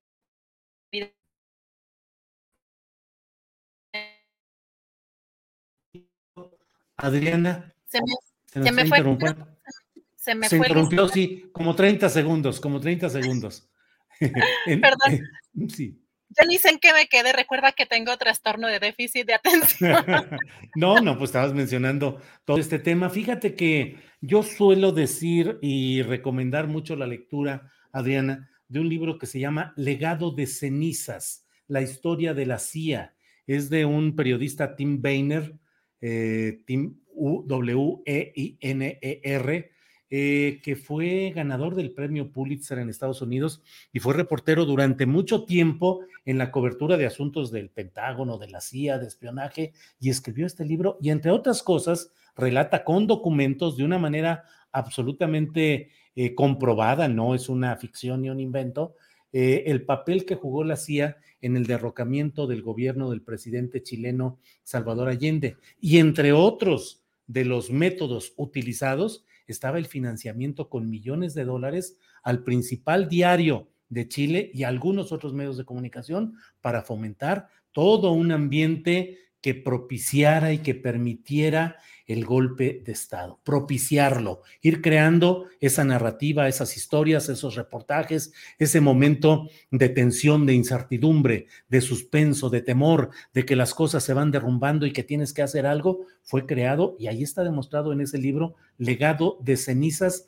la historia de la CIA. Y cómo también, aunque no había el auge de las ONG como ahora, pero cómo también se financiaba a los grupos que decían ser promotores de la democracia y que estaban en contra del socialismo y el comunismo. Entonces, ahí están muy claritas todas estas historias, de tal manera que no nos vengan con que hay una defensa del periodismo como tal, sino que lo que vemos y sabemos es que hay una defensa de los intereses desplazados por la llegada de un gobierno que, como lo hemos dicho, Adriana, tiene altibajos, claroscuros, pero va caminando y claro que quieren meterle el pie y hacer que retrocedan muchas cosas, Adriana. Sobre todo, Julio, y aquí hay que hacer una mm, aclaración en cuanto, sobre todo a las formas, porque creo que además de que hemos sido aquí muy críticos, eh, eh, tú has sido exhibido en, en, esta conferencia mañanera y en esta lamentable sección, hemos intentado ver un poco más allá de sobre todo intentar no estar eh, en, en, una o en otra parte, porque de pronto uno se pierde cuando entras en, esta cuestión de las filias y las fobias, pero intentar ver un poco el panorama más completo. Creo que aquí lo importante es, uno, reconocer que el presidente sigue contando con una gran aprobación, que llegó, que es el único presidente, por lo menos que yo conozco, obviamente desde que eh, prácticamente puedo votar, pero bueno, en muchos años el único presidente legítimo que, que, llegó con una gran, gran aprobación y que sigue contando con esa gran aprobación y que sí, efectivamente, que aunque a sus formas, la manera de comunicar, la manera de estigmatizar, eh, algunos eh, indicios o algunos señalamientos pues que han, de corrupción en su gobierno que pues sí sí podemos de los que sí hemos hablado y sí podemos hablar pero sí hay un tema aquí que en los medios una narrativa que está manejándose desde dinero incluso pues aquí ya estaría demostrándose con esta investigación que presentó en la conferencia mañanera Nancy Flores, pues desde el propio gobierno. Ahí falta también ver qué se va a hacer, porque el presidente se escucha relativamente tranquilo al, digamos, dejar en descubierto o darle tribuna a este tipo de, información.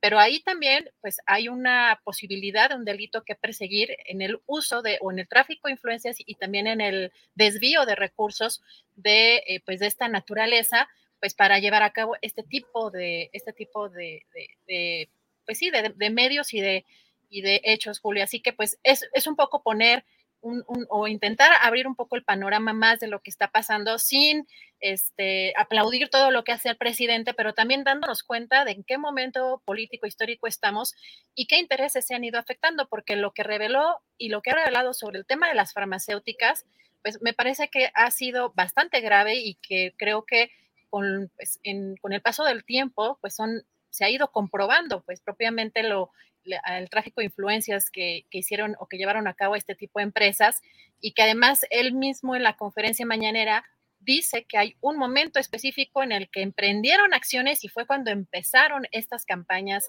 para, para golpear a su gobierno. Yo creo que es un poco nada más el análisis y la información en este tema sin, eh, digamos, desestimar tampoco las críticas, pues que le deben de hacer al presidente por ciertos temas, pero también pues poner el ojo sobre las narrativas que se quieren manejar porque siguen buscando pues obviamente tener, cambiar esta percepción o que pues siga bajando la aprobación de, del presidente, sobre todo para este próximo ejercicio, ¿no, Julio? La consulta para la revocación de mandato. Así que bueno, ahí lo, lo dejo, este, porque ya sabes que además estos temas me gustan mucho.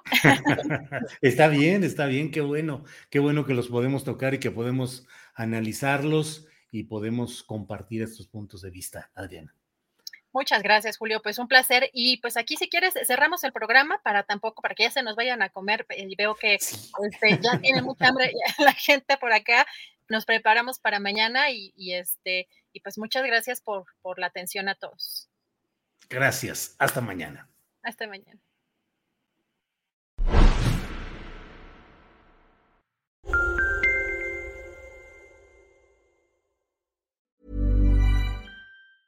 ¿Te preocupas por tu familia? Entonces, ¿por qué darles solo huevos ordinarios cuando pueden disfrutar de lo mejor? Eggland's Best, los únicos huevos con ese delicioso sabor fresco de granja, además de la mejor nutrición, como 6 veces más vitamina D, 10 veces más vitamina E y 25% menos de grasa saturada que los huevos regulares, además de muchos otros nutrientes importantes. Así que, dales los mejores huevos. Eggland's Best, mejor sabor, mejor nutrición, mejores huevos.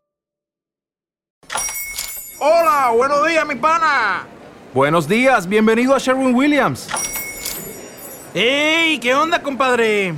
¿Qué onda? Ya tengo lista la pintura que ordenaste en el ProPlus app. Con más de 6.000 representantes en nuestras tiendas listos para atenderte en tu idioma y beneficios para contratistas que encontrarás en aliadopro.com. En Sherwin Williams somos el aliado del PRO.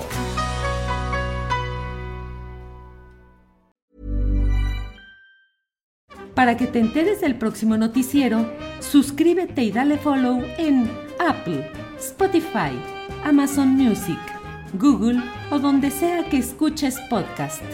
Te invitamos a visitar nuestra página julioastillero.com.